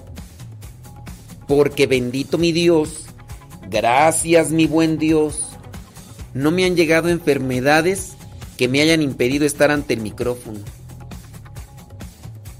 Así como una enfermedad, así que estabas enfermo, estabas postrado en cama y uff, estabas ahí ya muriéndote, se te estaban saliendo las tripas. Pues no, la verdad no. La verdad no. Entonces, por eso y muchas cosas más, ven a mi casa esta Navidad. Sí. Bendito mi Dios, mira. Aquí andamos. Y vamos por más. Y vamos por más. Sí, este. Pregunta que Kevin Fermi, Kevin Fermi que en el catecismo, en el catecismo no sé, pero sí en el derecho canónico. Acuérdate que el derecho canónico, el derecho canónico es el libro de las leyes y ordenanzas de la Iglesia Católica. el derecho canónico. El derecho canónico, y hablando de la jerarquía, hablando de las leyes, tú lo puedes encontrar de el canon 330 al 370. Busca ahí en el derecho canónico, canon 330 al 370, y ahí te va a dar una descripción total de los de la jerarquía y de, de los servicios. no, no es así. Aquí en este canon vas a encontrar que todo eso te lo va a ir explicando. Te va diciendo de las funciones de los sacerdotes, de los obispos, del papa, de los cardenales, porque para eso es el derecho canónico. Establece lo que son las leyes. Kevin Ferni, 330 al 380, échale una leidita. Échale una leidita y ahí está, ¿ok? Ándele pues. Sale, vale. ¿Qué más tú? Saludos a Leonor. Desde Acuitlapilco, Chimalhuacán. Ira pues, hombre. Claro. Claro. Saludos a Odalis. Dice que. Ah, ya se fue Odalis. Ah. Dice que estaba ahí. Ay, Odalis. Sí, hombre. Señora Gaby, apunte las cosas. Apunte las cosas, señora Gaby. Sí, le va a ir bien. Le va a ir muy, pero muy bien. Sí, así que ah, después le voy a hacer examen, ¿eh? Le voy a hacer examen. Dice... Saludos a Rosa Blanca en Morelia, Michoacán. Anel Canseco. Saludos desde Oceanside, California. Gracias. Eh, Irene Soto. Válgame Dios. Pues cuántos audios no mando. Saludos, dice. Ya no ve mis mensajes. Oiga, dice Irene Soto. Pues es que también me mandas un montón, Irene Soto. Un montón de mensajes. Ya no sé ni para dónde.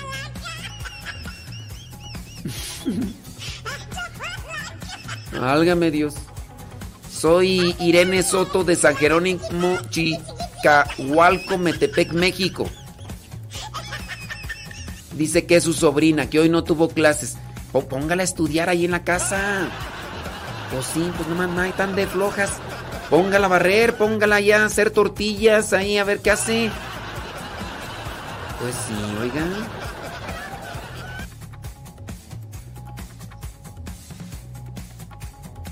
Oiga, pero es que me manda mensajes bien cortitos de tres segundos. Oiga, un audio así, con todo eso que me manda, es que me manda uno, dos, tres, cuatro, cinco, seis, siete, siete audios de tres segundos. Mejor todo junto, pues oiga, pues ni que. Sí. Ay, Jimena.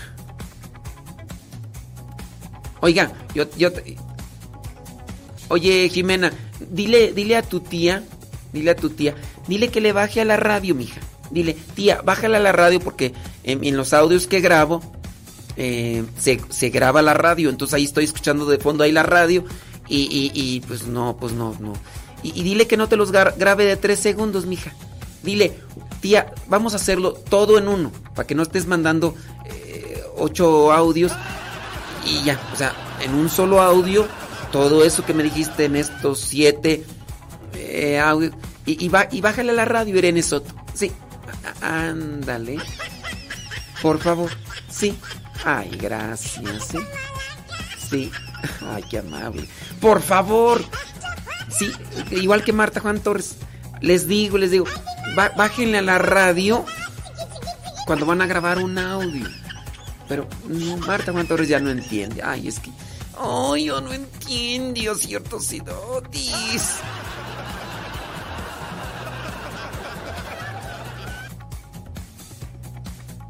Ay, sí, Jime, grábamelo todo en una sola, Jime. Todo eso que me. En los siete audios que me mandaron de tres segundos cada uno, grábamelo en uno solo. ¿Sí? Ay, Irene Soto. Gracias. Ándale.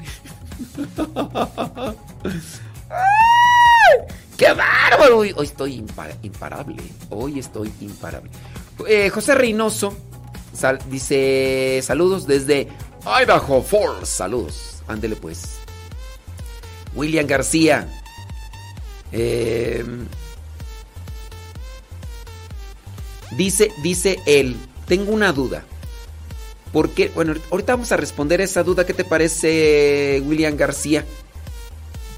¿Te parece? Ahorita, ahorita voy a juntar las respuestas, las preguntas, perdón. Y este. Y ahorita respondo a tus. A tu pregunta. ¿Qué te parece? ¿Me das chance? Ándale. ¿eh? Deja juntar todas las preguntas y ahorita respondo. De todas maneras no digo, ¿ok? Muy bien. Este. Saludos, dice desde. ¿Dónde tú? ¿De dónde sabrá Dios? Eh, Mayra, Mayra, una fumigada. Ándele pues, Mayra. Muchas gracias. Adaías Pérez. Saludos a Benjamín, que hoy le, le tocó cuidarlo. Eh, Benjamín es su bendición. Benjamín, que Dios te bendiga. Muchas gracias, eh, Adaías. Muchas gracias, eh, que Dios te bendiga y te lo multiplique. Jaime Rodríguez. Baila como Juana la cubana. Dice la mamá que qué Pachuca por Toluca. Ande pues. Sí, pues. Dejaría de ser mamá de Jaime Rodríguez Pacifuentes. Que Pachuca por Toluca. Saludos, señora Juana. Baila como Juana la cubana. Salud, Leonor. Una fumigada. Ándele, Leonor. Claro. Sí. Ándele, échele muchas ganas, ¿eh?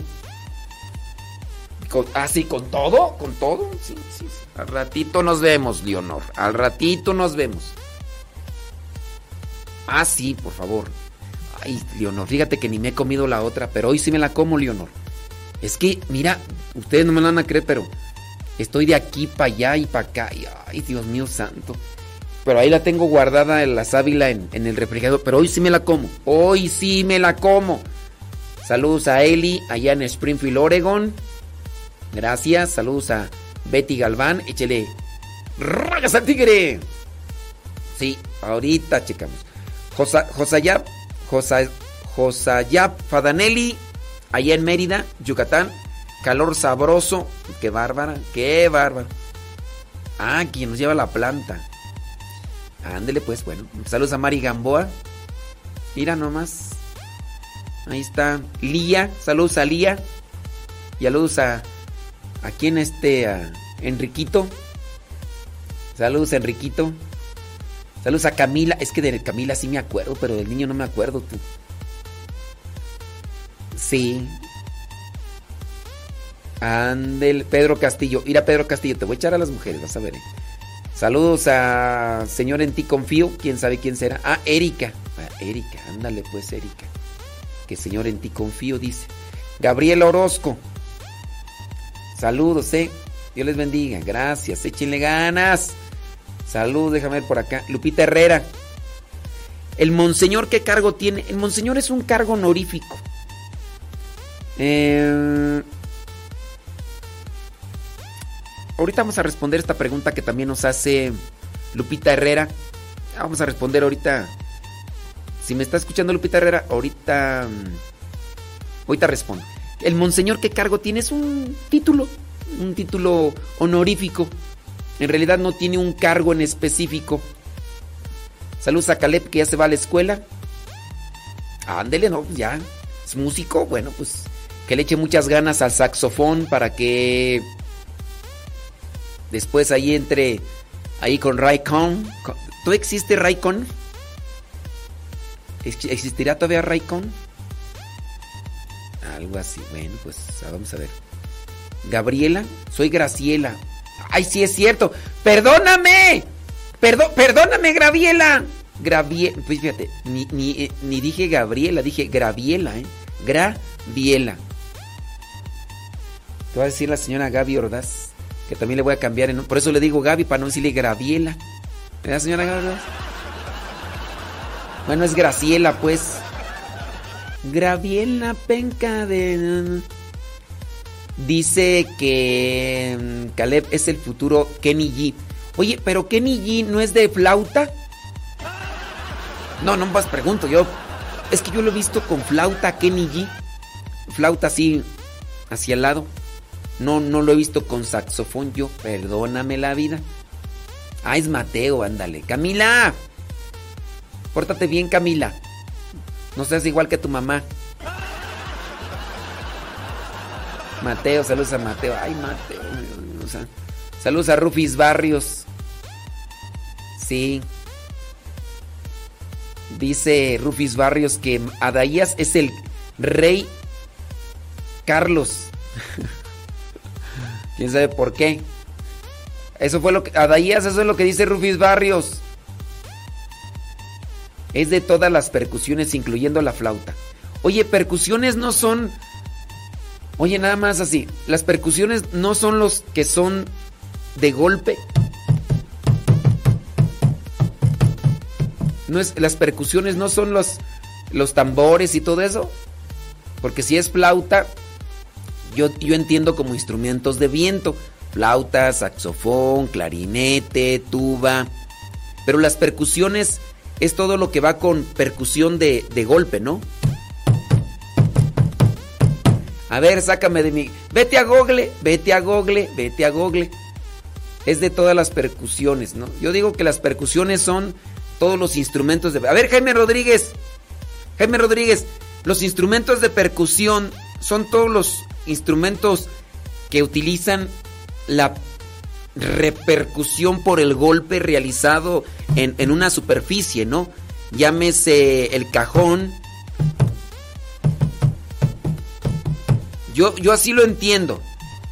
A ver, Jaime Rodríguez Pacifuentes, ilumíname. Marta Juan Torres, ¿por qué me marcas, Marta Juan Torres? Ves que estoy en programa de radio, Marta Juan Torres. Marta Juan Torres, no, no vuelvas a marcar, te voy a bloquear, Marta Juan Torres, públicamente. Es que estoy en programa y está Marqui, Marqui, Marta Torres. Pues. Estoy en programa de radio. Estoy en programa de radio, Marta Juan Torres.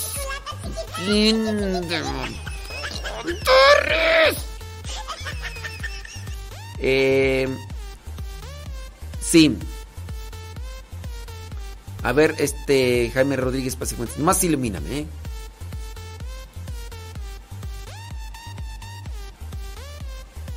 Sí. Yo sé que, pues, nomás, o sea, digo, para salir de. Eh, para salir de. de dudas, ¿no? Eh, ¿Podría por favor ponerle a Eli su rola favorita, Enamorado? Para que ya comience a echarle galleta. Ahorita vamos a ver si la encontramos, ¿eh? Sí. Ándele, mire, ya aprendimos algo bueno. Dice, efectivamente, mira, eh, eh, Jaime Rodríguez, él es maestro de música. Incluso él es tenor. Él canta, él da clases de música y por eso incluso nos ha hecho las canciones que nos ha hecho para para el programa, claro.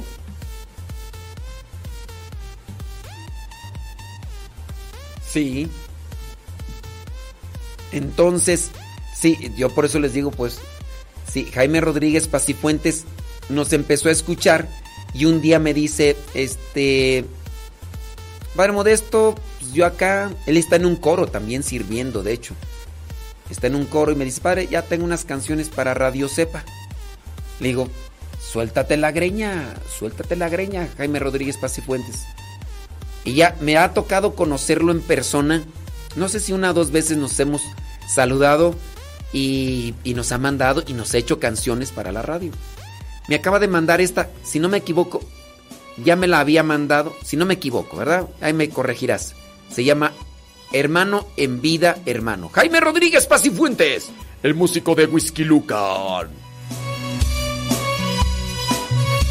Hermano, en vida hermano, la paz daré con amor a mi hermano.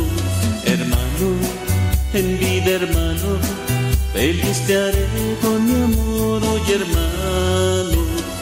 Hoy voy a dar lo mejor de mí, sin esperar lo mejor de ti. Al mundo quiero yo darle hoy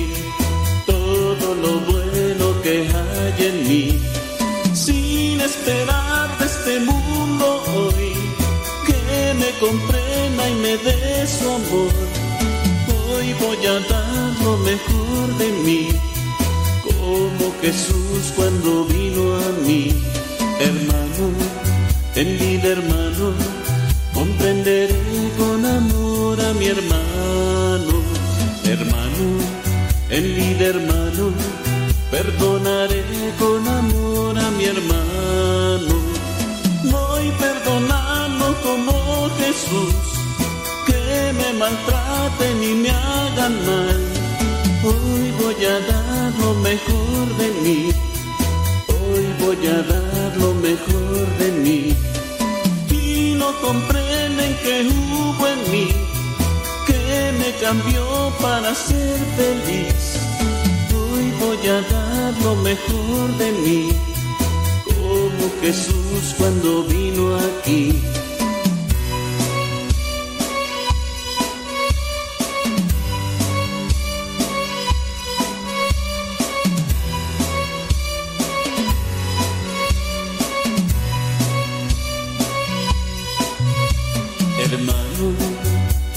Hermano, la paz daré con amor a mi hermano.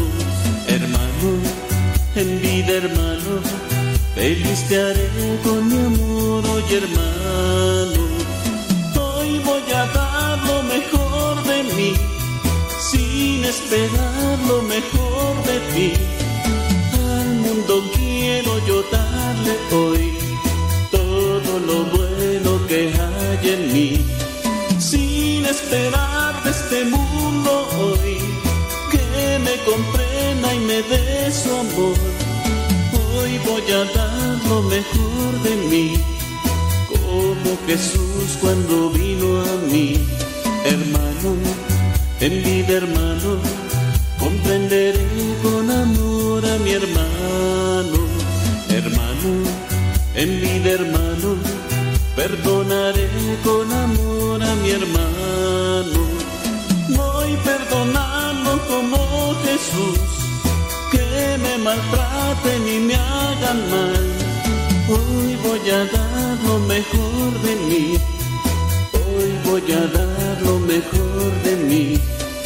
Y no comprenden que hubo en mí que me cambió para ser feliz. Voy a dar lo mejor de mí, como Jesús cuando vino aquí.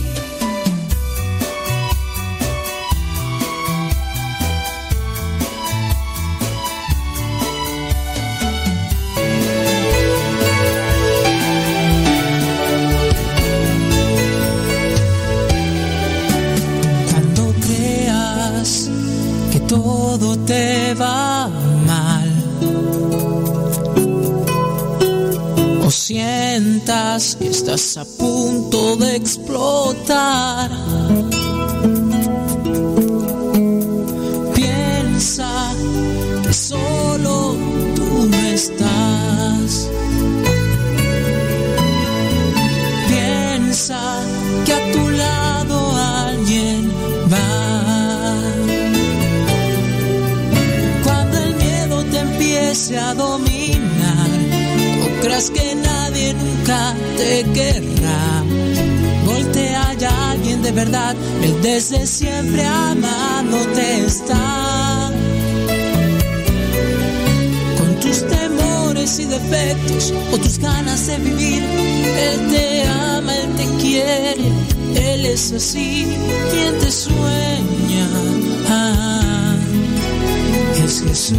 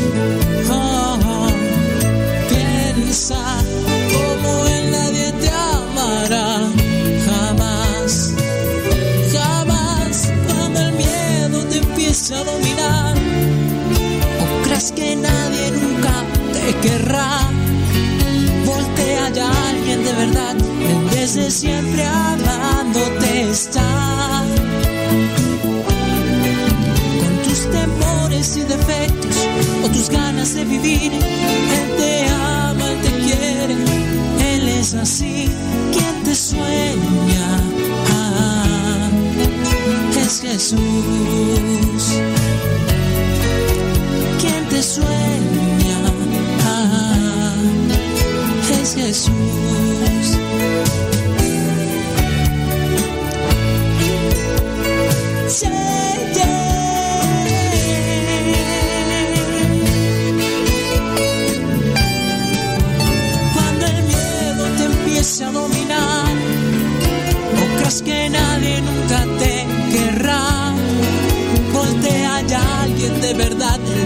siempre amándote está. Con tus temores y defectos o tus ganas de vivir, Él te ama.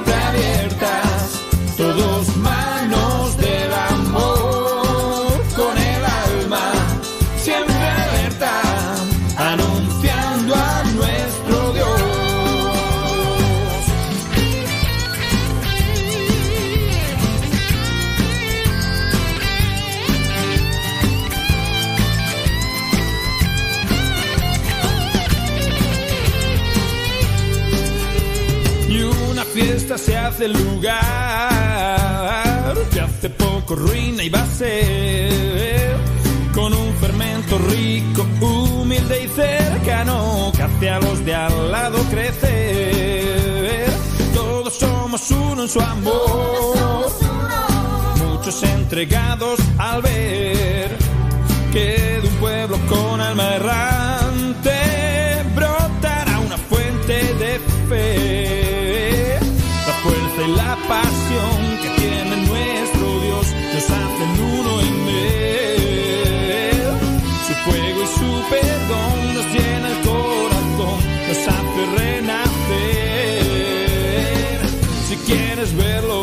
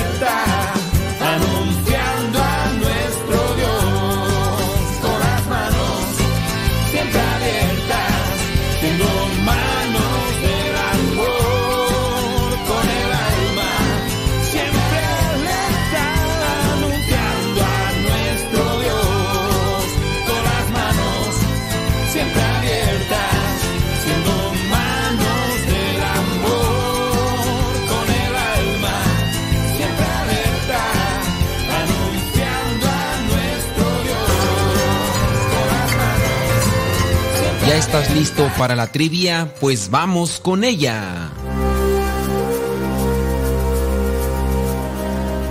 La pregunta del día de hoy es muy sencilla. ¿Cómo se llamaba la esposa de Isaac? ¿Cómo se llamaba la esposa de Isaac? ¿Se llamaba Raquel? ¿Se llamaba Rebeca? ¿O se llamaba Sara?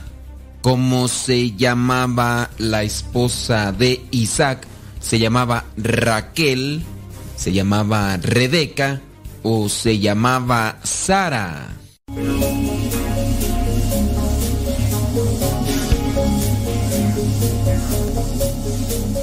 Si tu respuesta fue que se llamaba Raquel, pues déjame decirte que te equivocaste. Si tú dijiste que se llamaba Sara, también te equivocaste. El nombre de la esposa de Isaac era Rebeca, así como la primer maestra que tuve, Rebeca.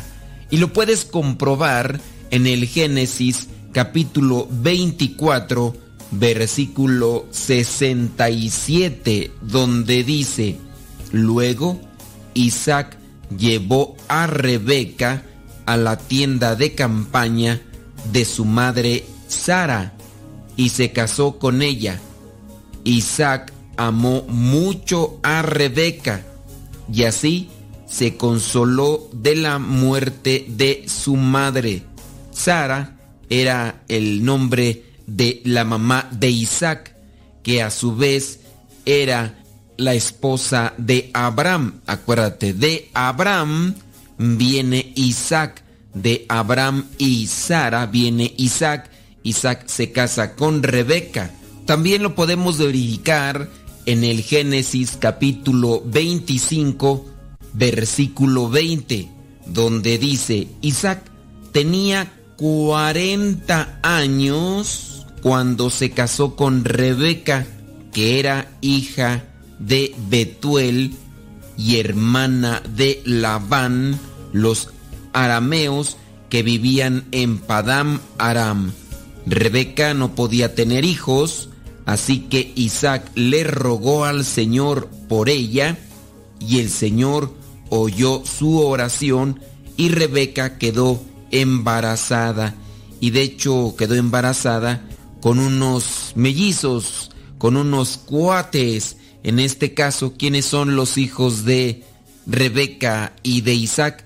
Los hijos de Rebeca y de Isaac son Esaú el primero y el segundo Jacob. Con el paso del tiempo, Jacob se va a casar con dos hijas de Labán.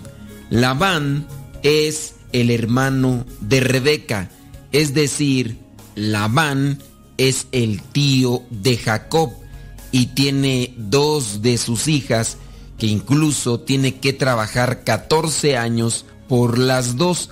Son situaciones que se dan en este inicio del pueblo de Israel hace muchos, pero muchos años. Eran otras costumbres, eran otros ambientes.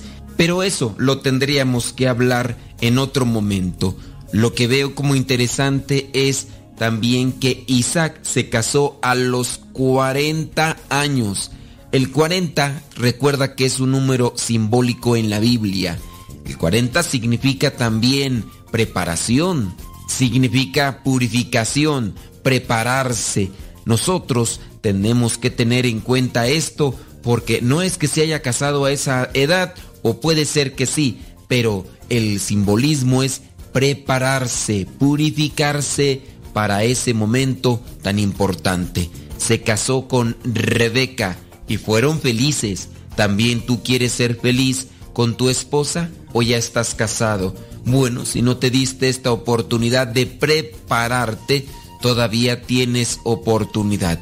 Tienes que trabajar con tu pareja porque es una cuestión de los dos, cultivar los dos el amor en el matrimonio para que sean dichosos y felices, así como Isaac lo fue con su esposa Rebeca.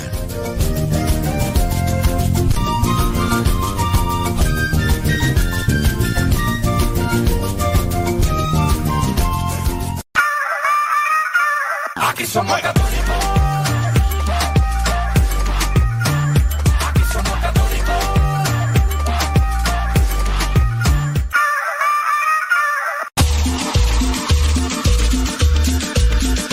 Abuelita, soy tu nieto y ya llegué.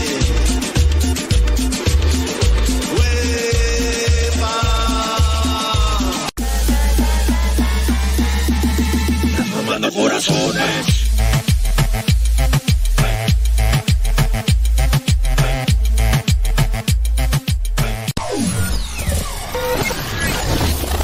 Si quieres volver a escuchar los programas del Padre Modesto, búscalo en tu página favorita de podcast, Spotify, iTunes, Google Podcast y otros más. Busca los programas en, el, canal, Modesto, Radio. En el canal Modesto Radio.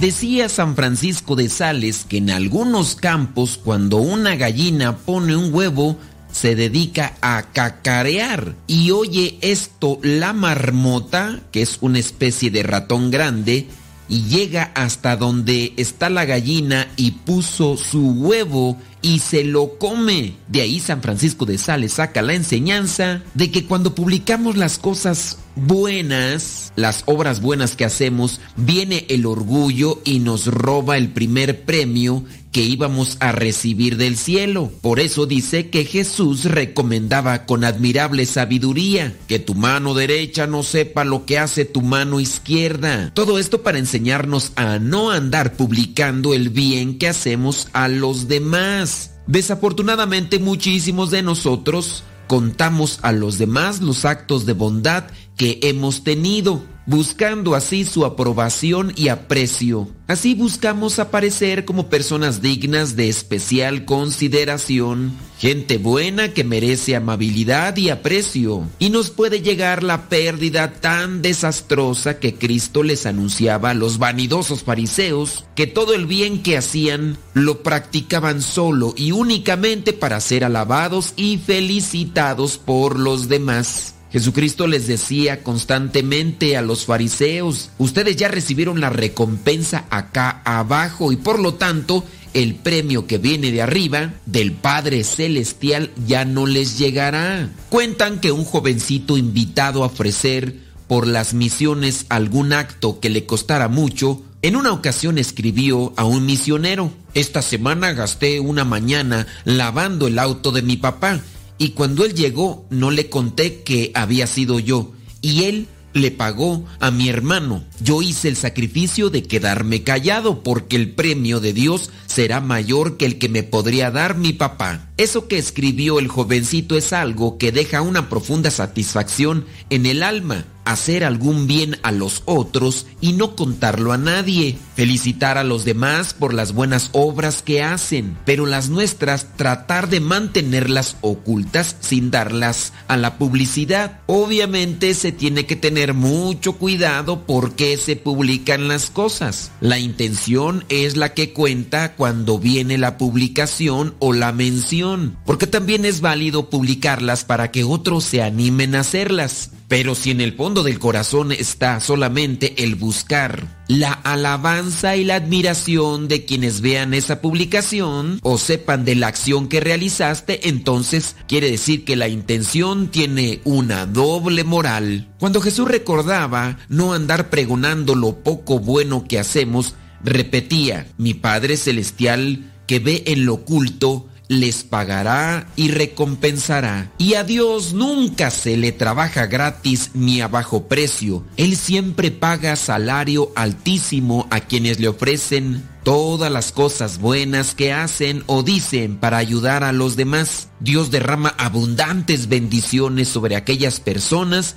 que buscan engrandecer el reino de justicia y paz. Narra un santo que un viajero iba recogiendo por el camino las monedas que conseguía con su trabajo y las iba echando al bolsillo. Cuando llegó al barco a donde iba a viajar, no tuvo con qué pagar, ya que todas las monedas que había echado a su bolsillo se habían perdido porque su bolsillo estaba roto. Y concluye que algo parecido sucederá a quien al hacer el bien lo vive publicando y contando para recibir alabanzas humanas, que al llegar al final del viaje, cuando esté ante la presencia de Dios a la puerta de la eternidad, se hallará con las manos vacías de premios, porque solamente cosechó alabanzas y premios aquí en la tierra. ¿Cuántas cosas buenas has hecho en los últimos días? Recuerda que Dios concede bienes espirituales abundantes a aquel que trabaja por anunciar su reino. Y para anunciar su reino no solamente es cuestión de hablar, es cuestión de actuar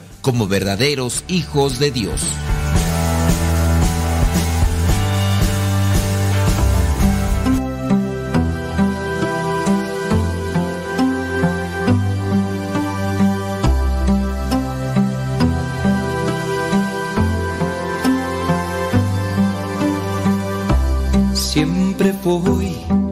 Tras de ti. Uh, siempre iré tras de ti. Seguiré tus pasos al caminar. Eres mi fuerza,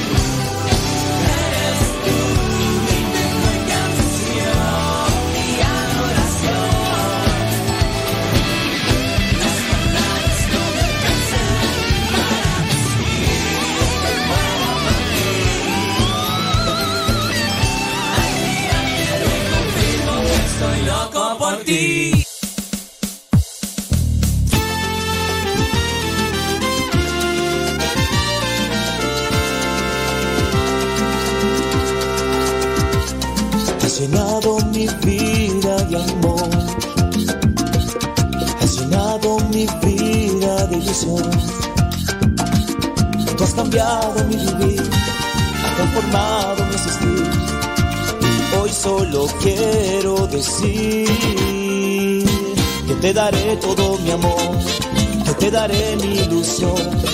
Hasta mis sueños te daré, mi Señor por esa paz que tú me das, todo tu amor la realidad. Tú eres mi dueño, Señor. Yo te daré todo mi amor. Roca, Señor. Eres mi refugio, Jesús. Tú eres mi esperanza, mi sostén y mi confianza. Por eso te digo, Señor, que te daré todo mi amor, que te daré mi ilusión, hasta mis sueños te daré, mi Señor. Por esa paz que tú me das, tu amor la realidad, tú eres mi dueño, Señor. ¿Qué más para ti, Señor? todo te daré. Oye, qué lindo.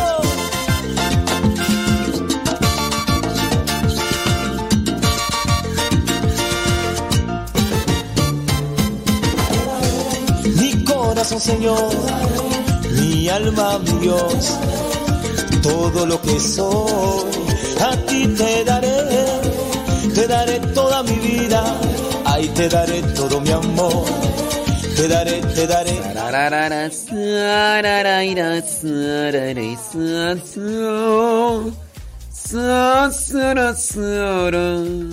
Claro, gracias a la vida. Saludos, dice Iraís Cano Salmerón desde Alabama, Estados Unidos. Gracias. Rosalía González allá en Long Beach, California. Gracias. Saludos desde Los Ángeles, California. Oscar Martínez, gracias. Max Sef desde Puebla, muchas gracias. Thank you very much. Saludos a los que nos dicen dónde nos escuchan. Rosario Ramírez desde Los Ángeles, California, gracias. Saludos Ramona Alberto desde Pasadena, California, gracias. Dice por ahí Mariana Aguilera que está escuchando, gracias. ¿De dónde? De Fort Worth, Texas. Gracias. Saludos hasta Phoenix, Arizona. Allá está Miguel Rubio. Saludos. Kevin Ferne, allá en Morelia, Michoacán. Gracias. Saludos. ¿En dónde más? Tam, tarararara. Ahorita vamos a revisar eso, cómo no. Vientos huracanados, eso es Toño, Pepito y Flor, Yesenia Rauda Valencia, allá en Carolina del Norte. Thank you very much, people. Vámonos por acá. Dice que tú. di- Dice, ah, oh, muy bien. Gracias, Betty Galván. Ujú. Ándale, pues. Gracias. Saludos a Mayra. ¿Qué onda, Mayra? ¿Cómo andamos? ¿Todo bien? Saludos desde Norte Carolina. Ándele pues. Gracias, muchas gracias a Yul Atzin. Antonio Lorenzo desde Iztapalapa dice que está en la chamba, trabajando duro y tupido. Ándele pues, gracias. Marta Juan Torres, ¿qué pasotes con tus zapatotes? Ahí andamos, bueno, ya, ya llegó Marta Juan Torres. Natalia Álvarez, ¿desde dónde? Dice que trabajando, pero no nos dice dónde. ¿Cómo es eso? Saludos. Mm, mira nada más. Ah, sí es cierto. Saludos a Eduardo Bocanegra. Gracias, muchas, pero muchas gracias. Exacto, así es cierto. Sí, sí es cierto. Tienes toda la boca llena de razón. Sí es cierto, Nayire. Mira nada más. De lo que uno se entera, mira. Saludos desde Chandler, Arizona, dice Yolanda Sánchez. Gracias.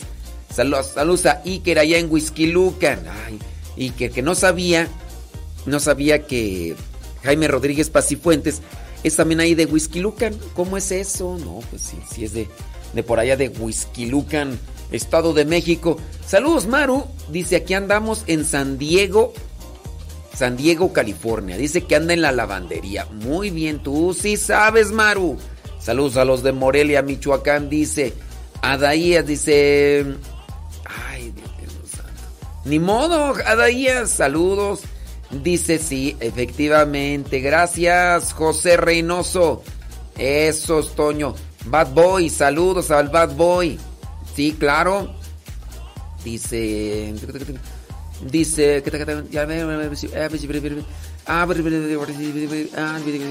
Muy bien, déjame ver. Dice.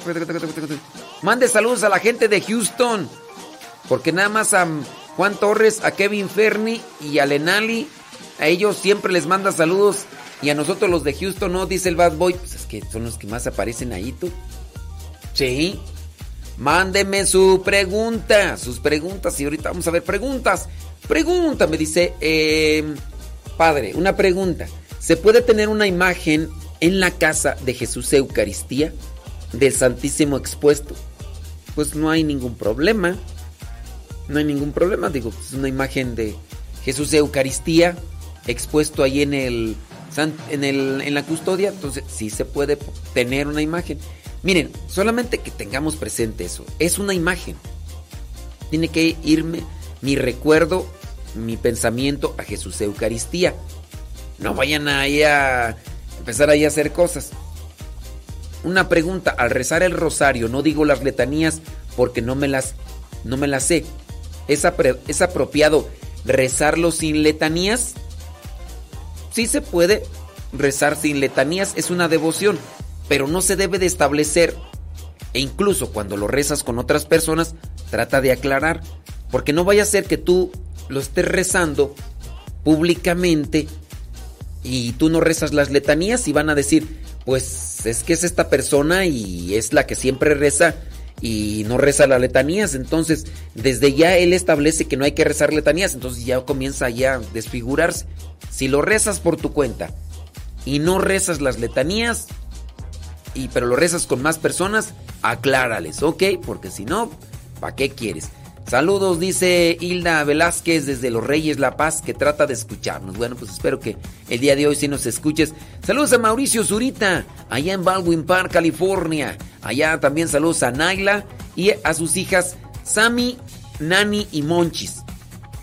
Claro, dice una oración por el ahijado Manuel Osorio Ramírez, que, que, está delicado. Bueno, vamos a tenerlo presente ahí en la oración, Manuel Osorio Ramírez, ¿cómo no? Para que ustedes, las personas que nos están escuchando, también oren por él. Rosalba Vergara, allá en Nashville, Carolina del Norte, Blanca Aguirre, allá en Austin, Texas, Marta Díaz, allá en Columbus, Ohio, Mari Limongue, allá en New York. Saludos. Bueno, vamos con otra pregunta. Dice, lo rezo yo, pero por mi cuenta. Bueno, trata de aprenderte. Mira, yo, lo, yo también lo que hago incluso con las nuevas letanías, lo que hago es tenerlo ya escrito, guardado ahí en, el teléfono. De manera que cuando ya me toque rezarlo, voy a decir las letanías, pues ahí están, ¿no? Y, o sea, sí me sé las letanías, pero las de antes, las nuevas que acaban de agregar, todavía no me lo desacomodado, digo, pero hay que echarle ahí. Dice, puede ponerle las mañanitas que cumple 54 años a la señora. Mira, mejor hacemos oración por ella, porque pues, tú dices que le ponga las mañanitas a tu mamá, que cumple 54 años, pero mm, este ni siquiera nos dices cómo se llama, o sea, podría decir "U- un, un saludo y una felicitación a la señora que está cumpliendo años, 54 años, quién sabe cómo se llama, y es la mamá de Antonio, pero no, mejor, mejor hacemos oración por ella, ¿qué te parece?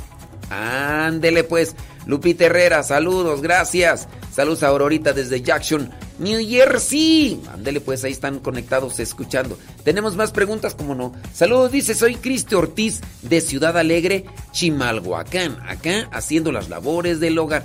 Cristi Ortiz Pérez, muchas gracias. eh. Dice esta pregunta, tengo una duda.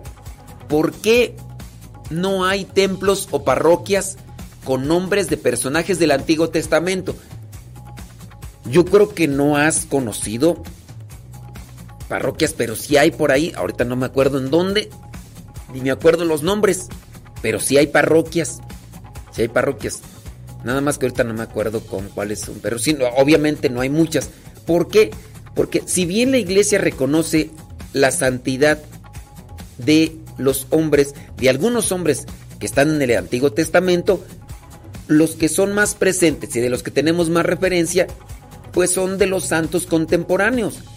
Los que cumplieron la palabra de Dios en el Antiguo Testamento, los tenemos ahí presentes en la Biblia. Pero hablando de los contemporáneos, de los santos después de Cristo, pues obviamente pues son como que más referencias para saber qué hicieron y qué no hicieron y, y ese tipo de cosas. Entonces por eso es que hay más hay más santos, hay más parroquias, hay más capillas, pero sí hay. Ahorita nomás porque no lo tengo presente, pero sí dentro de mis recorridos misioneros me ha tocado encontrar por ahí hace algunos años, porque estoy yo hablando que hace más de 10 años, hace más de 13, 14 años, que no salgo a las parroquias como salía antes. Antes, cada fin de semana estaba yendo a diferentes estados de la República, a diferentes parroquias, y ahorita pues ya no me acuerdo porque ya pasaron más de 13, 14 años que no salgo, pero sí por ahí hay. ¿Alguno de ustedes conoce que me pueda decir una parroquia que lleve algún nombre de algún personaje bíblico del Antiguo Testamento?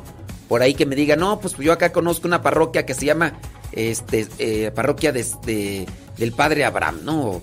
O par- alguno de ustedes que me pudiera decir, por favor, se los voy a agradecer mucho para solamente decirle a, las a esta persona que por qué no hay, pues para decirle que, que sí hay, que sí hay por ahí, ¿no?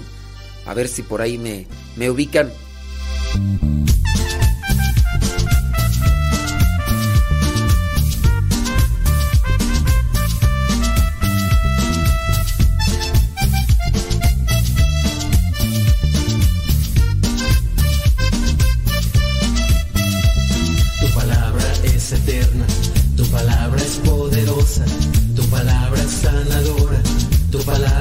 Alimento,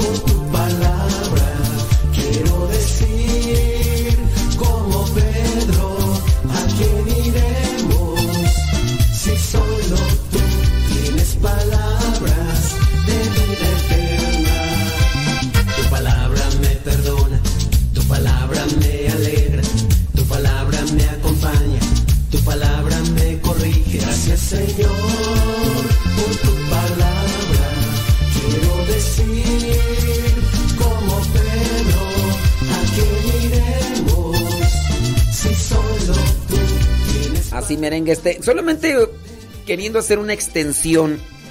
Queriendo hacer una extensión de la respuesta de una persona. Darle a conocer que nosotros somos cristianos. Somos seguidores de Cristo. Con base a ser seguidores de Cristo, nosotros podemos decir que por eso las capillas, las parroquias, regularmente llevan el nombre de Cristo o de algunos santos o de la Virgen María. Los santos, la Virgen María, al final de cuentas son seguidores del Mesías, del Salvador, de Cristo. Por eso es que en su mayoría las iglesias, capillas o parroquias van a tener el nombre de alguien, o de Cristo o de un seguidor de Cristo. Pero bueno, pues ahorita vamos a ver si por ahí aparece alguien que me diga, no, acá en mi, acá en mi parroquia, en mi comunidad, hay una capilla que se llama de San, San Elías, ¿no? O San eh, Isaías, San Jeremías, o no sé.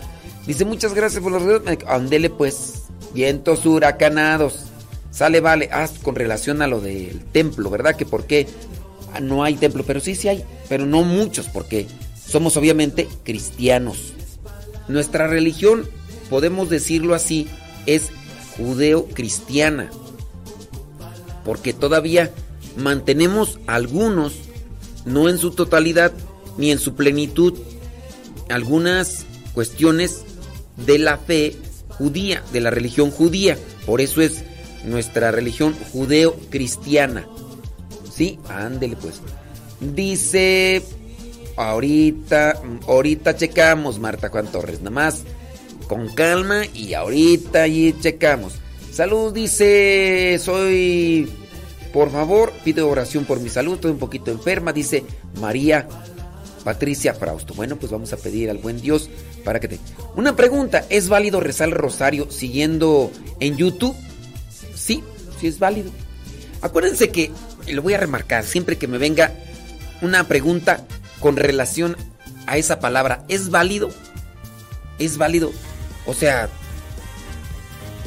hay que ver, y lo voy a decir, y, disculpen los que ya nos han escuchado muchas veces, no es tanto decir es válido, sino más bien lo aprovecho, puedo, puedo rezar el rosario siguiéndolo ahí en YouTube, si puedes, pero no vamos a rezar el rosario en el mero sentido de si es válido o no es válido. En este caso, podemos decir del si es válido, por ejemplo, a un, un objeto de este rosario es válido. Oye, es que este rosario, no sé, hablando de, de las formas y las figuras que tiene el rosario, ¿no? Este rosario, por ejemplo, yo aquí tengo un rosario en mi mano, se se le llama de escenario. Imagínate, solo imagínate. Imagínate que tuviera eh, un- unos, unos, un- en vez de los, las esferas, imagínate que tuviera un, no sé, imágenes del diablo. ¿Es válido este rosario? Ahí sí se apli- aplicaría.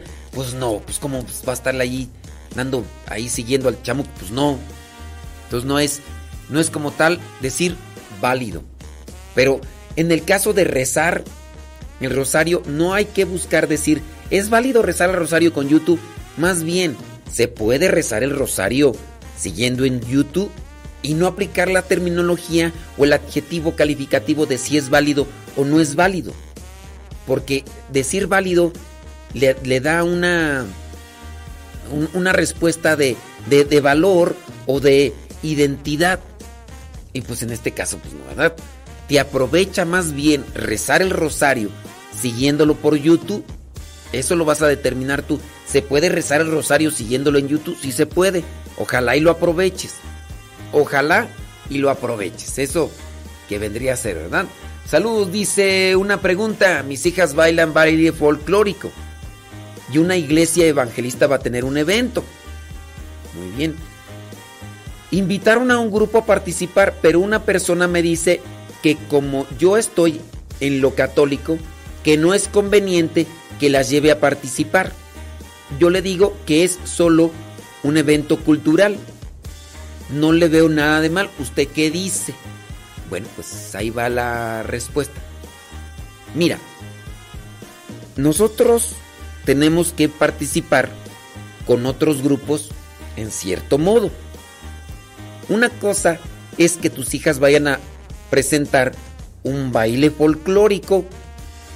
Pueden ir a presentarlo al parque, a la escuela o pueden irlo a presentar a instalaciones de una iglesia cristiana no católica.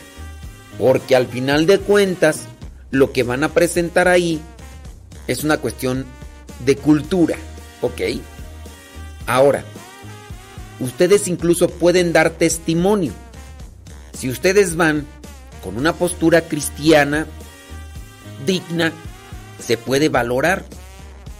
No creo que exista un riesgo de confundir la fe de ustedes por el hecho de presentarse en las instalaciones de una iglesia cristiana no católica.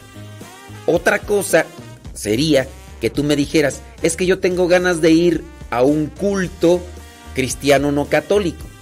Ahí yo sí te diría, corre riesgo porque yo no sé cuánto conozcas de tu fe o qué tan afianzada estás en tu fe o tus hijas y se pueden confundir y se pueden alejar de la, de la iglesia de Cristo. Ahí sí yo diría, mucho cuidado. Puedo ir a participar del culto de los Hare Krishna. Yo te diría, ustedes están corriendo el riesgo de perder su fe cristiana. Esa es otra cosa. Yo voy a ir a participar, a recibir enseñanza religiosa que no corresponde a la que yo he abrazado, a la que Dios me ha dado. Ahí sí yo veo riesgos. Pero aquí es una cuestión cultural. Yo no veo ningún problema. Tus hijas van, presentan su baile cultural, ustedes dan testimonio. ¿Qué van a hacer los demás? Sin duda van a presentar también eventos culturales o eventos que van relacionados con una temática. Porque teniendo presente cómo son al grupos cristianos, no católicos, medio recalcitrantes, me sorprende a mí, me sorprende a mí que estén haciendo esto de un evento cultural. Me sorprende porque muchos de ellos reprimen o rechazan este tipo de cosas que pues obviamente no es común, ¿no? Entonces yo no le veo una, un efecto como tal. Dice, saludos y bendiciones desde la comarca lagunera, dice María Patricia Frausto. Saludos, María. Dice, padre, a mí me gustan mucho las películas de El Niño Mago, pero una compañera de trabajo, que es cristiana, me dice que no debería mirar esas películas porque es de magia y hechicería. Miren, aquí entramos ya a una cuestión de escrúpulo. Aquí entramos a una cuestión de escrúpulo. Una cosa es que yo me entretenga con ese tipo de cosas. Otra cosa es ya cuando se fanatiza la gente y por ejemplo el mirar ese tipo de películas donde salen magos y tú digas, yo voy a hacer magia como ellos, porque estás siguiendo las cosas y las prácticas que ellos hacen. Esos son los riesgos a veces donde la gente comience a mirar la realidad con un sentido de fantasía.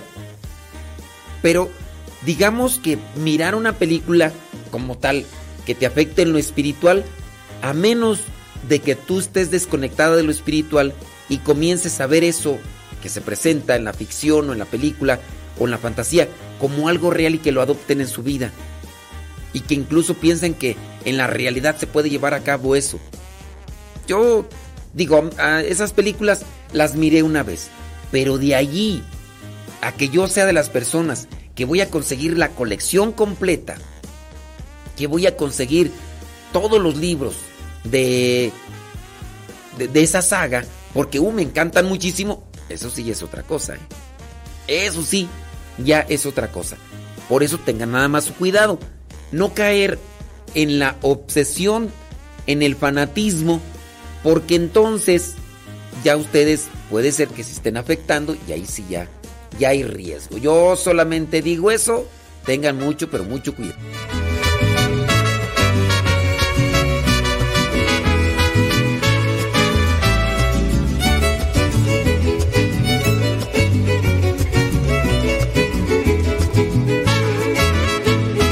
Algo está descendiendo en la asamblea. Se siente la brisa que ya revolotea. Van orando, otros cantando. Mientras las bendiciones van bajando, unos ríen, otros lloran, hablan diferente idioma, unos danzan y otros brincan. Por favor, si alguien me explica, el Espíritu de Dios ya llegó, ya llegó, y la unción ya bajó, ya bajó, ya bajó. El Espíritu de Dios ya llegó, ya llegó.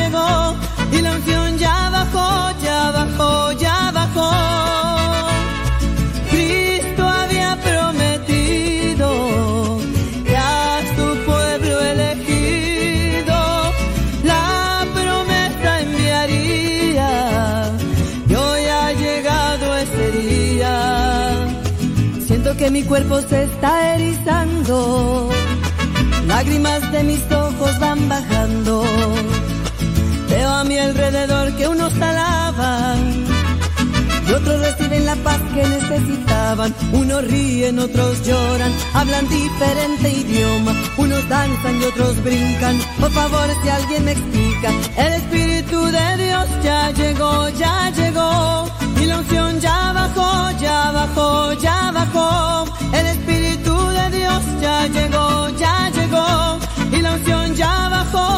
bajó,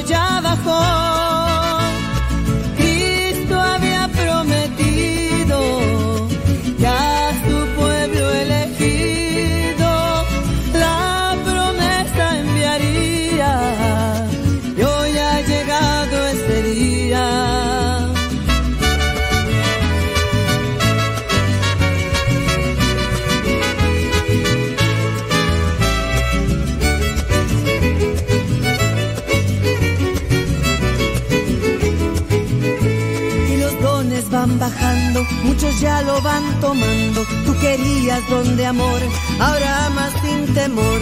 Tú pediste fortaleza, vete y anda con firmeza. El Espíritu de Dios ya llegó, ya llegó. Y la unción ya bajó, ya bajó, ya bajó.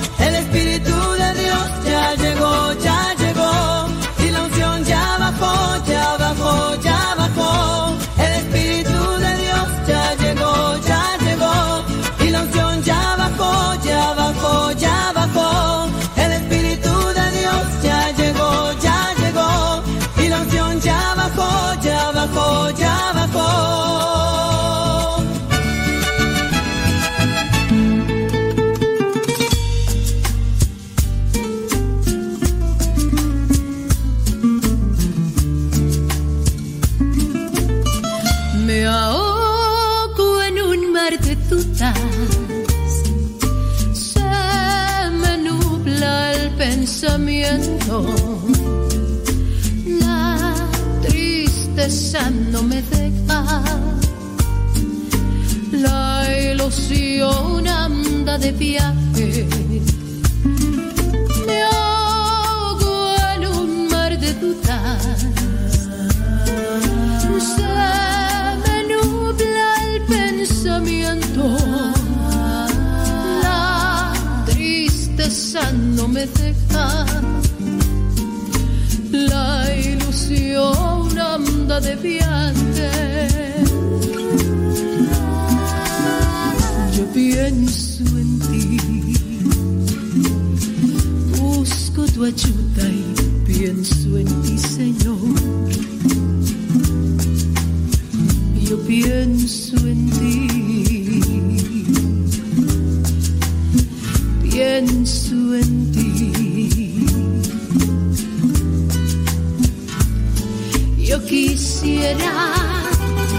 Abandonarme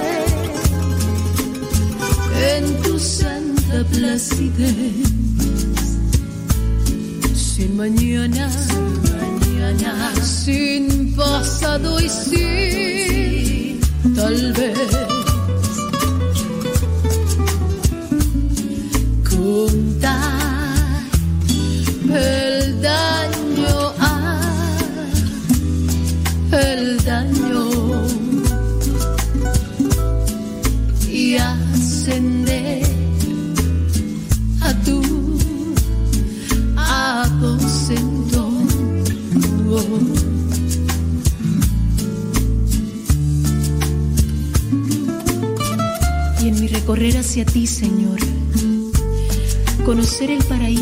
Prometido, encontrar en tu regazo mi refugio y en tu hombro el descanso a mi dolor. Si no fuera por ti, Dios de amor, ¿qué habría sido de mí? Quiero dejar en tus manos ese mar que me ahoga y verlo convertido en manantial que habrá de sanar las heridas que no me han dejado llegar hasta ti, que no me han dejado abrazarte ni tenerte como dueño y señor de mi vida. Quisiera abandonarme en tu santa placidez. Sin mañana, mañana, sin pasado y sin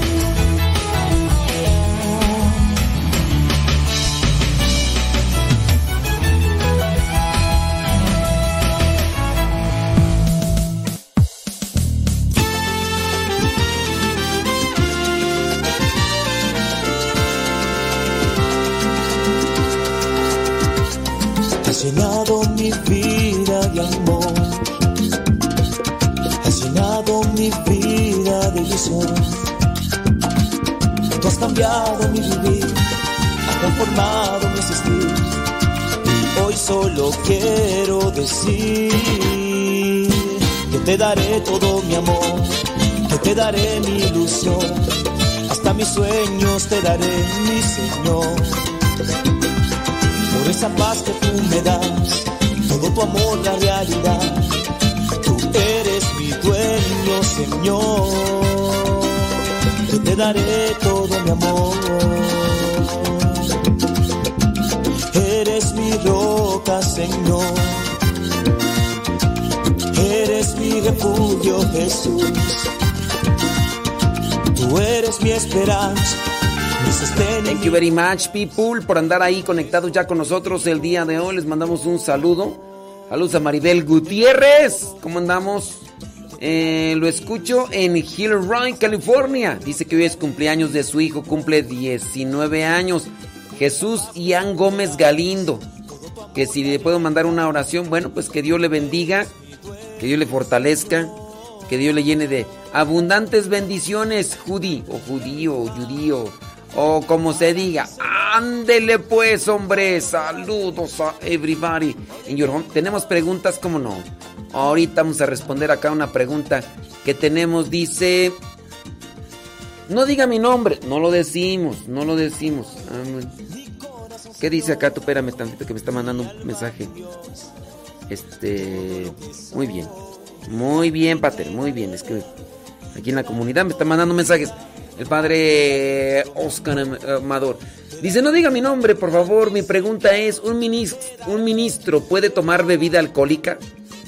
Y también alguien que presenta servicio como lector o catequista, ¿cometen pecados si fuman o toman?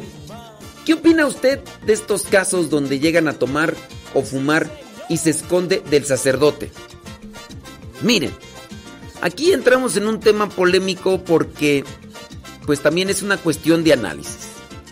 Para ciertas personas, para ciertas personas, pareciera ser que el hecho de tomar alcohol pareciera ser que es pecado.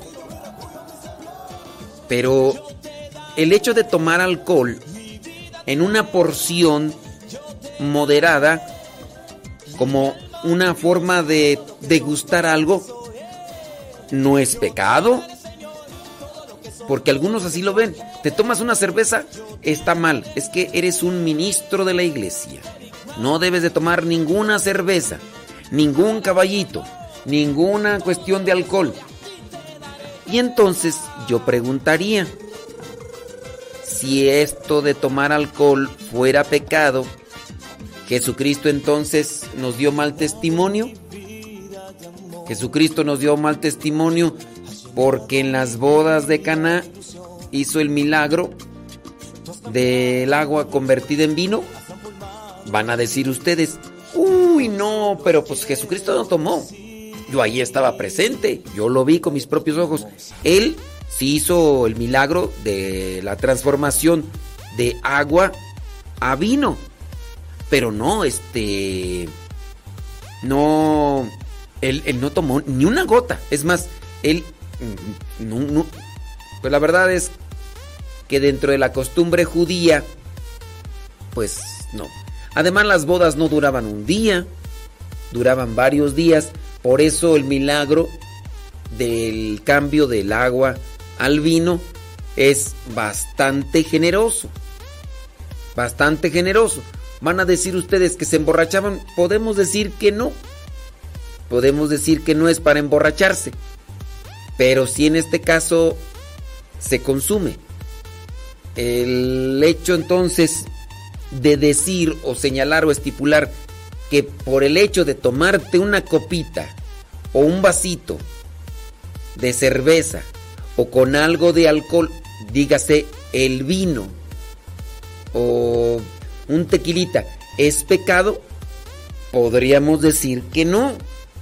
Alguien me va a decir, no, sí, sí es pecado. Y el padre ahí estuvo diciendo que hay que emborracharse, que hay que eh, tomar todos los días un cartón, un case, una, un, un six pack. Tráiganme a mí botellas de las que sean, porque el padre ya, ya lo dio permiso y dijo que no era pecado emborracharse hasta agua. Yo no estoy diciendo eso. El problema aquí es cuando ya la persona se adentra a un estado de inconsciencia como búsqueda de una situación de placer. ¿Se puede tomar una? Sí se puede. Hay países donde culturalmente se toman un- una copita de vino en la hora de la comida. Es algo común. Dígase Italia, dígase Chile, dígase Argentina, estos lugares donde a nivel cultural, a la hora de la comida siempre está ahí una botella con vino de mesa y toman y no hay problema. El problema es cuando la persona no es eh, disciplinada, no, no tiene moderación y no tiene voluntad y solamente está queriéndose refugiar en ese estado de inconsciencia porque siente placer. Y ahí es donde estamos. A ver, mira. Por decirlo así, tomar vino o alcohol en exceso es pecado. Tomarse una es pecado, no. Pero si una cerveza, si una sola cerveza te pone en un estado inconveniente, no te tomes una cerveza. Un trago. Si un trago te pone en estado inconveniente, ni un trago. O sea, tu organismo no resiste. Si tú ya sientes, si tú ya no eres consciente de ti mismo, se te hacen todas las cosas fáciles, ahí ya eso es borrachera. Si un, una gota de alcohol te pone en ese estado, eso ya no es bueno. Eso ya no es correcto. Si tú, en su caso, puedes decir que te tomas 10 y ni cosquillas te hace, no, ahí tú no cometes ningún pecado. Entonces, no está mal tomar una cuestión de esas. Lo malo es que hay personas que no se saben controlar. Ahí eso es lo malo. Porque si decimos tomar, tomar una, una cerveza es pecado, pues entonces nadie se salva de los que en algún momento hemos tomado algo de eso. Y entonces hasta dentro de ese grupo de pecadores estaría nuestro Señor Jesucristo. Agrégale que dentro del grupo de inventores de la cerveza, como una sustancia que ayuda en ciertas cuestiones, no tanto que sea indispensable, pero que puede ayudar en ciertas cuestiones, agrégale que los inventores de la cerveza son unos frailes, unos religiosos, y ustedes pueden investigar. Frailes inventores de la cerveza, y ahí les va a aparecer la nota histórica. Re religiosas y religiosos. ¿Por qué? Porque también el vino, que es parte de, de una cultura y dentro de una cuestión también que va relacionada, el vino que se consagra, también ahí tuvieron que ver los frailes. Entonces, si tú dijeras así, literal y tajantemente, tomar vino, tomar una cerveza es pecado, pues entonces los que inventaron la cerveza se irían directamente al infierno. Eso es como que satanizar las cosas. Te voy a poner un ejemplo. La marihuana, la marihuana, la marihuana es mala, es pecado. Pues te puedo decir que si por algo existe esa planta, es porque Dios la creó. Ahora, ¿tenemos que consumirla? Yo digo que no, porque tanto la marihuana, la marihuana, como las otras plantas que tienen un efecto alucinógeno, son utilizadas dentro de la medicina para atenuar o disminuir los dolores de los que están sometidos a una cirugía o que están enfermos. Entonces, entonces es pecado consumir la marihuana o las otras sustancias alucinógenas. Como tal no es un pecado siempre y cuando sea justificada su, su consumo. Estás enfermo, pasando por muchos dolores. Los doctores dicen, se hizo una pócima de, este, de esta hierbita que es alucinógena, se hizo y se la vamos a poner a este enfermo para disminuir sus dolores. Ahí se aplica en un sentido clínico y es viable. Si por algo está con nosotros como una planta, algo tiene. El problema es cuando se les da el abuso de este tipo de sustancias, llámese alcohol, llámese hierbitas de esas o lo derivado de esas hierbitas. Llámese. Ahora, otra cosa también puede ser con el caso de del cigarro. es bueno tomar, eh, fumar cigarro. En ninguna forma, en ninguna medida podemos decir que fumar traiga un beneficio. Todavía de estas hierbitas, de la cerveza y del vino, podríamos decir que hay cierto tipo de cosas que son beneficiosas para el organismo, pero que no son indispensables. Pero en el caso del tabaco, como forma que se, que se respira, hablando de la nicotina específicamente, ninguna, ninguna cosa de esas trae un beneficio. Hablando del fumar o de la nicotina, no trae ninguno, ninguno beneficio.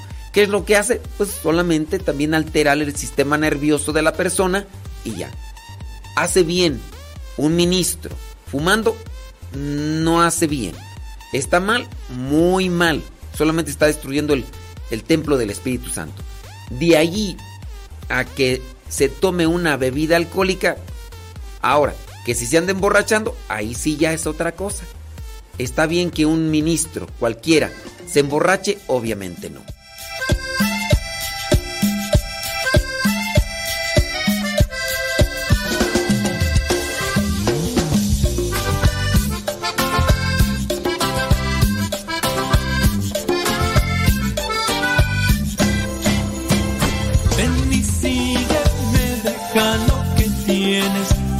Reparte ya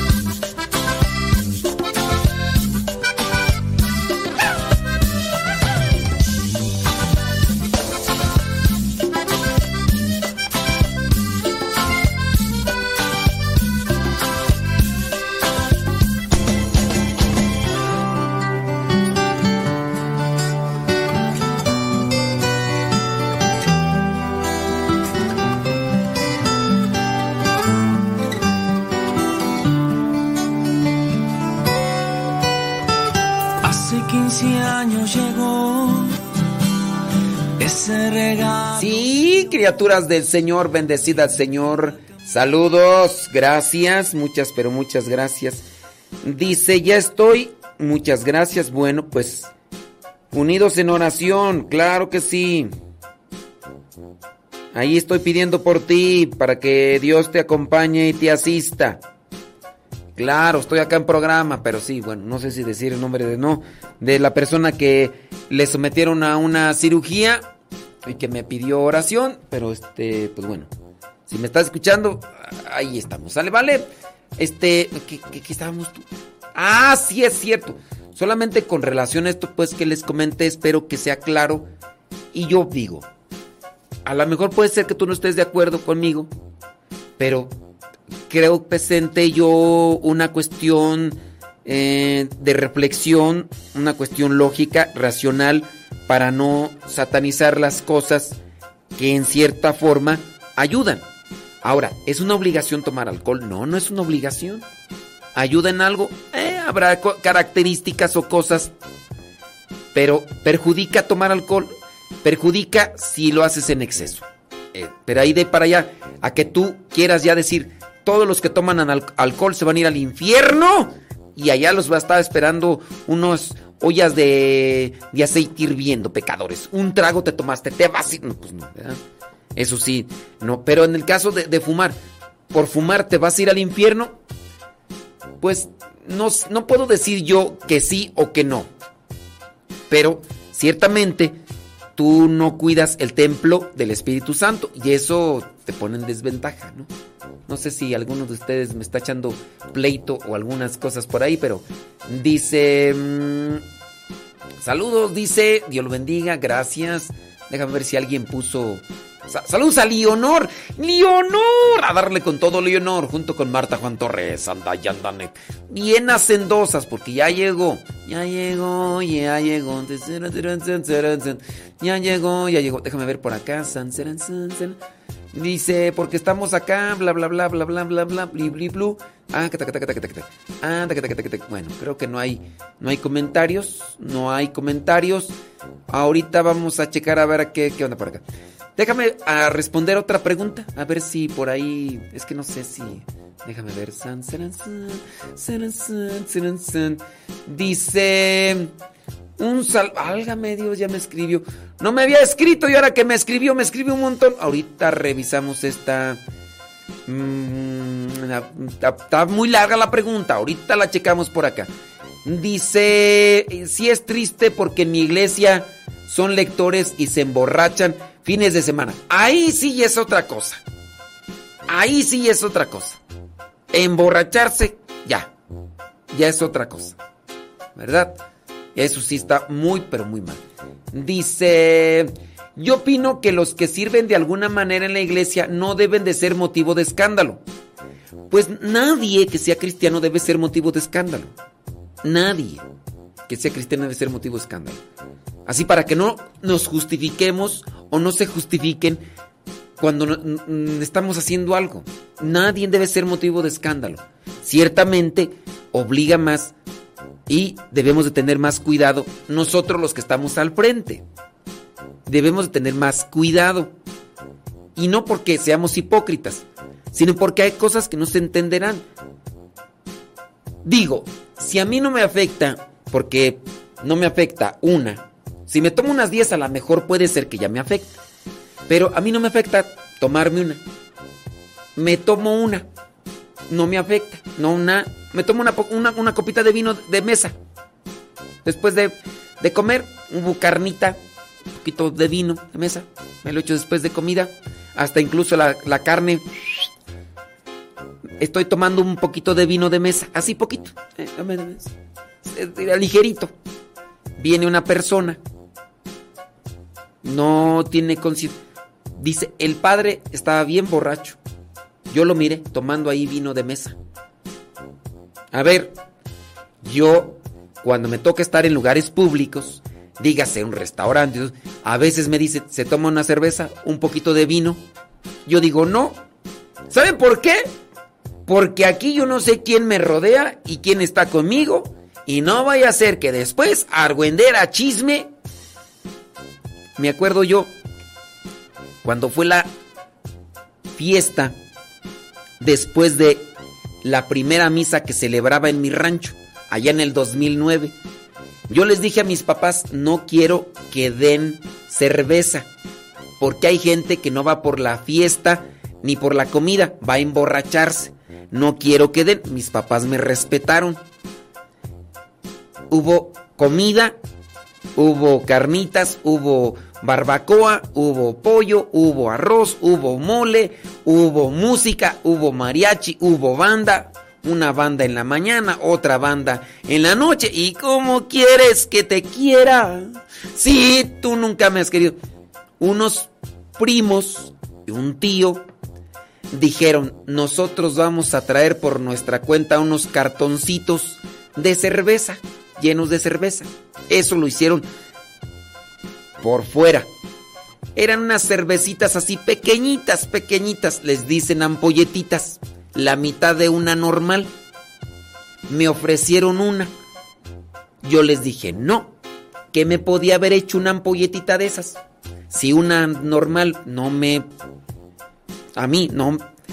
Pero yo dije, no, no me la tomo. No me hace, en realidad no me produce un efecto, pero no me la voy a tomar.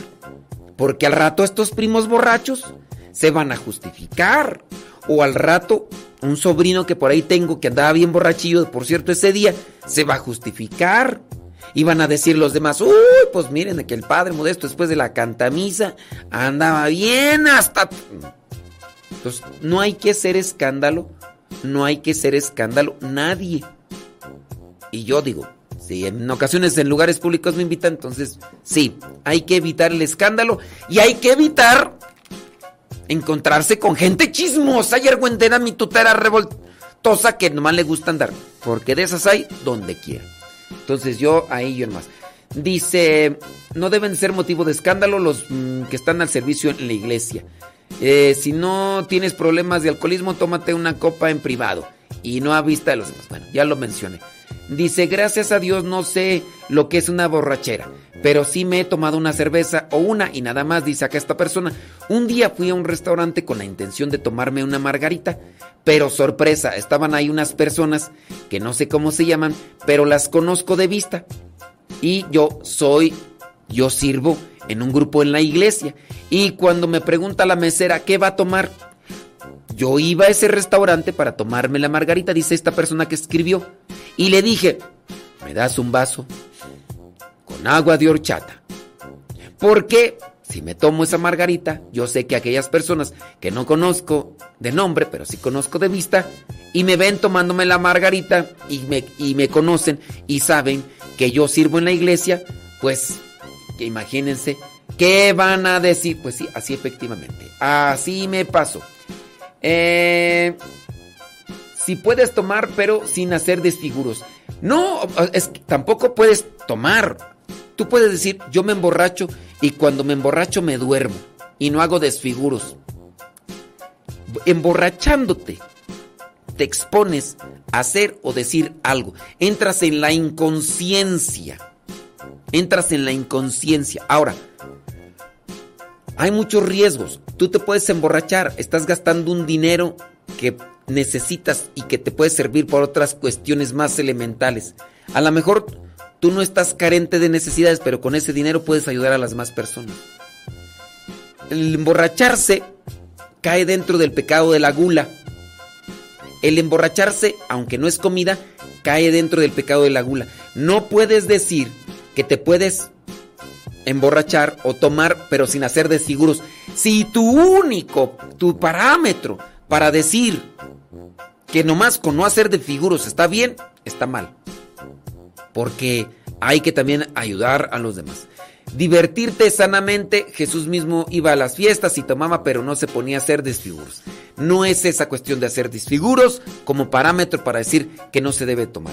Dice, esa es la diferencia. Yo marco mucho eso a los papás de mis niños de catequesis que me, que me verán divertirme en las fiestas del pueblo y que no se espanten. Somos seres humanos. Digo, yo también me divierto, pero en muchos, casi siempre, puedo decir, nunca traigo una gota de alcohol conmigo. Yo, yo aquí mismo estoy disfrutándola, me estoy también la estoy pasando muy bien. ¿Tengo alguna gota de alcohol conmigo? No, no tengo. La felicidad, la alegría la llevo en el corazón. No necesariamente tengo yo que recurrir a una cuestión de alcohol para empezarme a desfigurar. veces, siendo niño, te recé. Con mis rezos te decía que te amaba. Poco a poco, con el tiempo, fui alejándome de ti. Por caminos que se alejan, me perdí.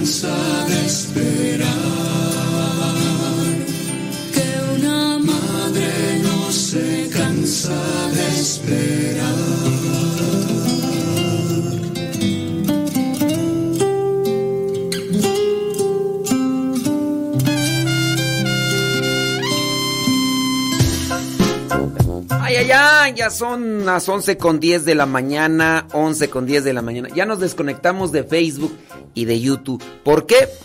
Porque no podemos estar más de 3 horas en Facebook y en YouTube. Porque si no, después, si no, después, este, ya no, Arturo, este, Arnulfo, Arturo, Arnulfo, ya no va a poder subir el audio.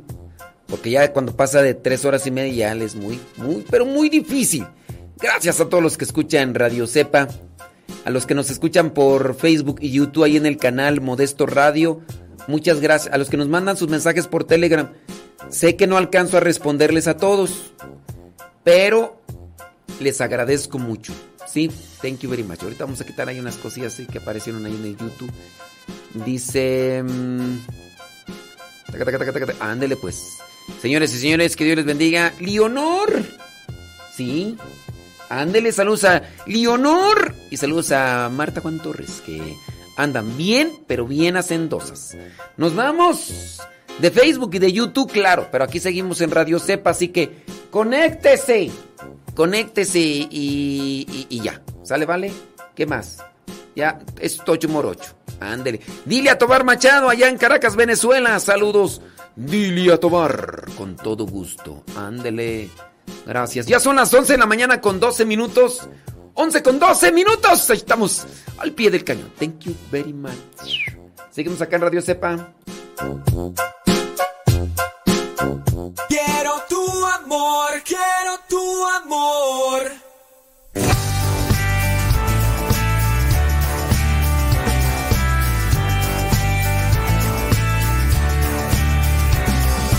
Quédate un minuto en silencio. Walking in this world.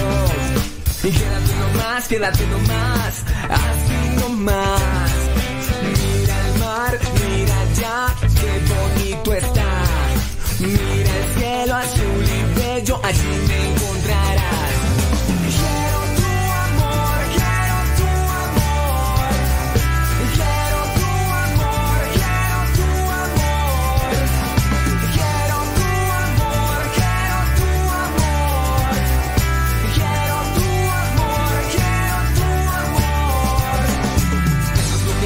Eso es lo que voy a dar. Amor del bueno para que me dejes llegar. Soy tu luz, soy tu sol. Soy lo que quieras porque soy el creador. Para los santos in the house, everybody stand up. Put your hands in the air and look around. I'm the father, I'm the sky. The devil, I'm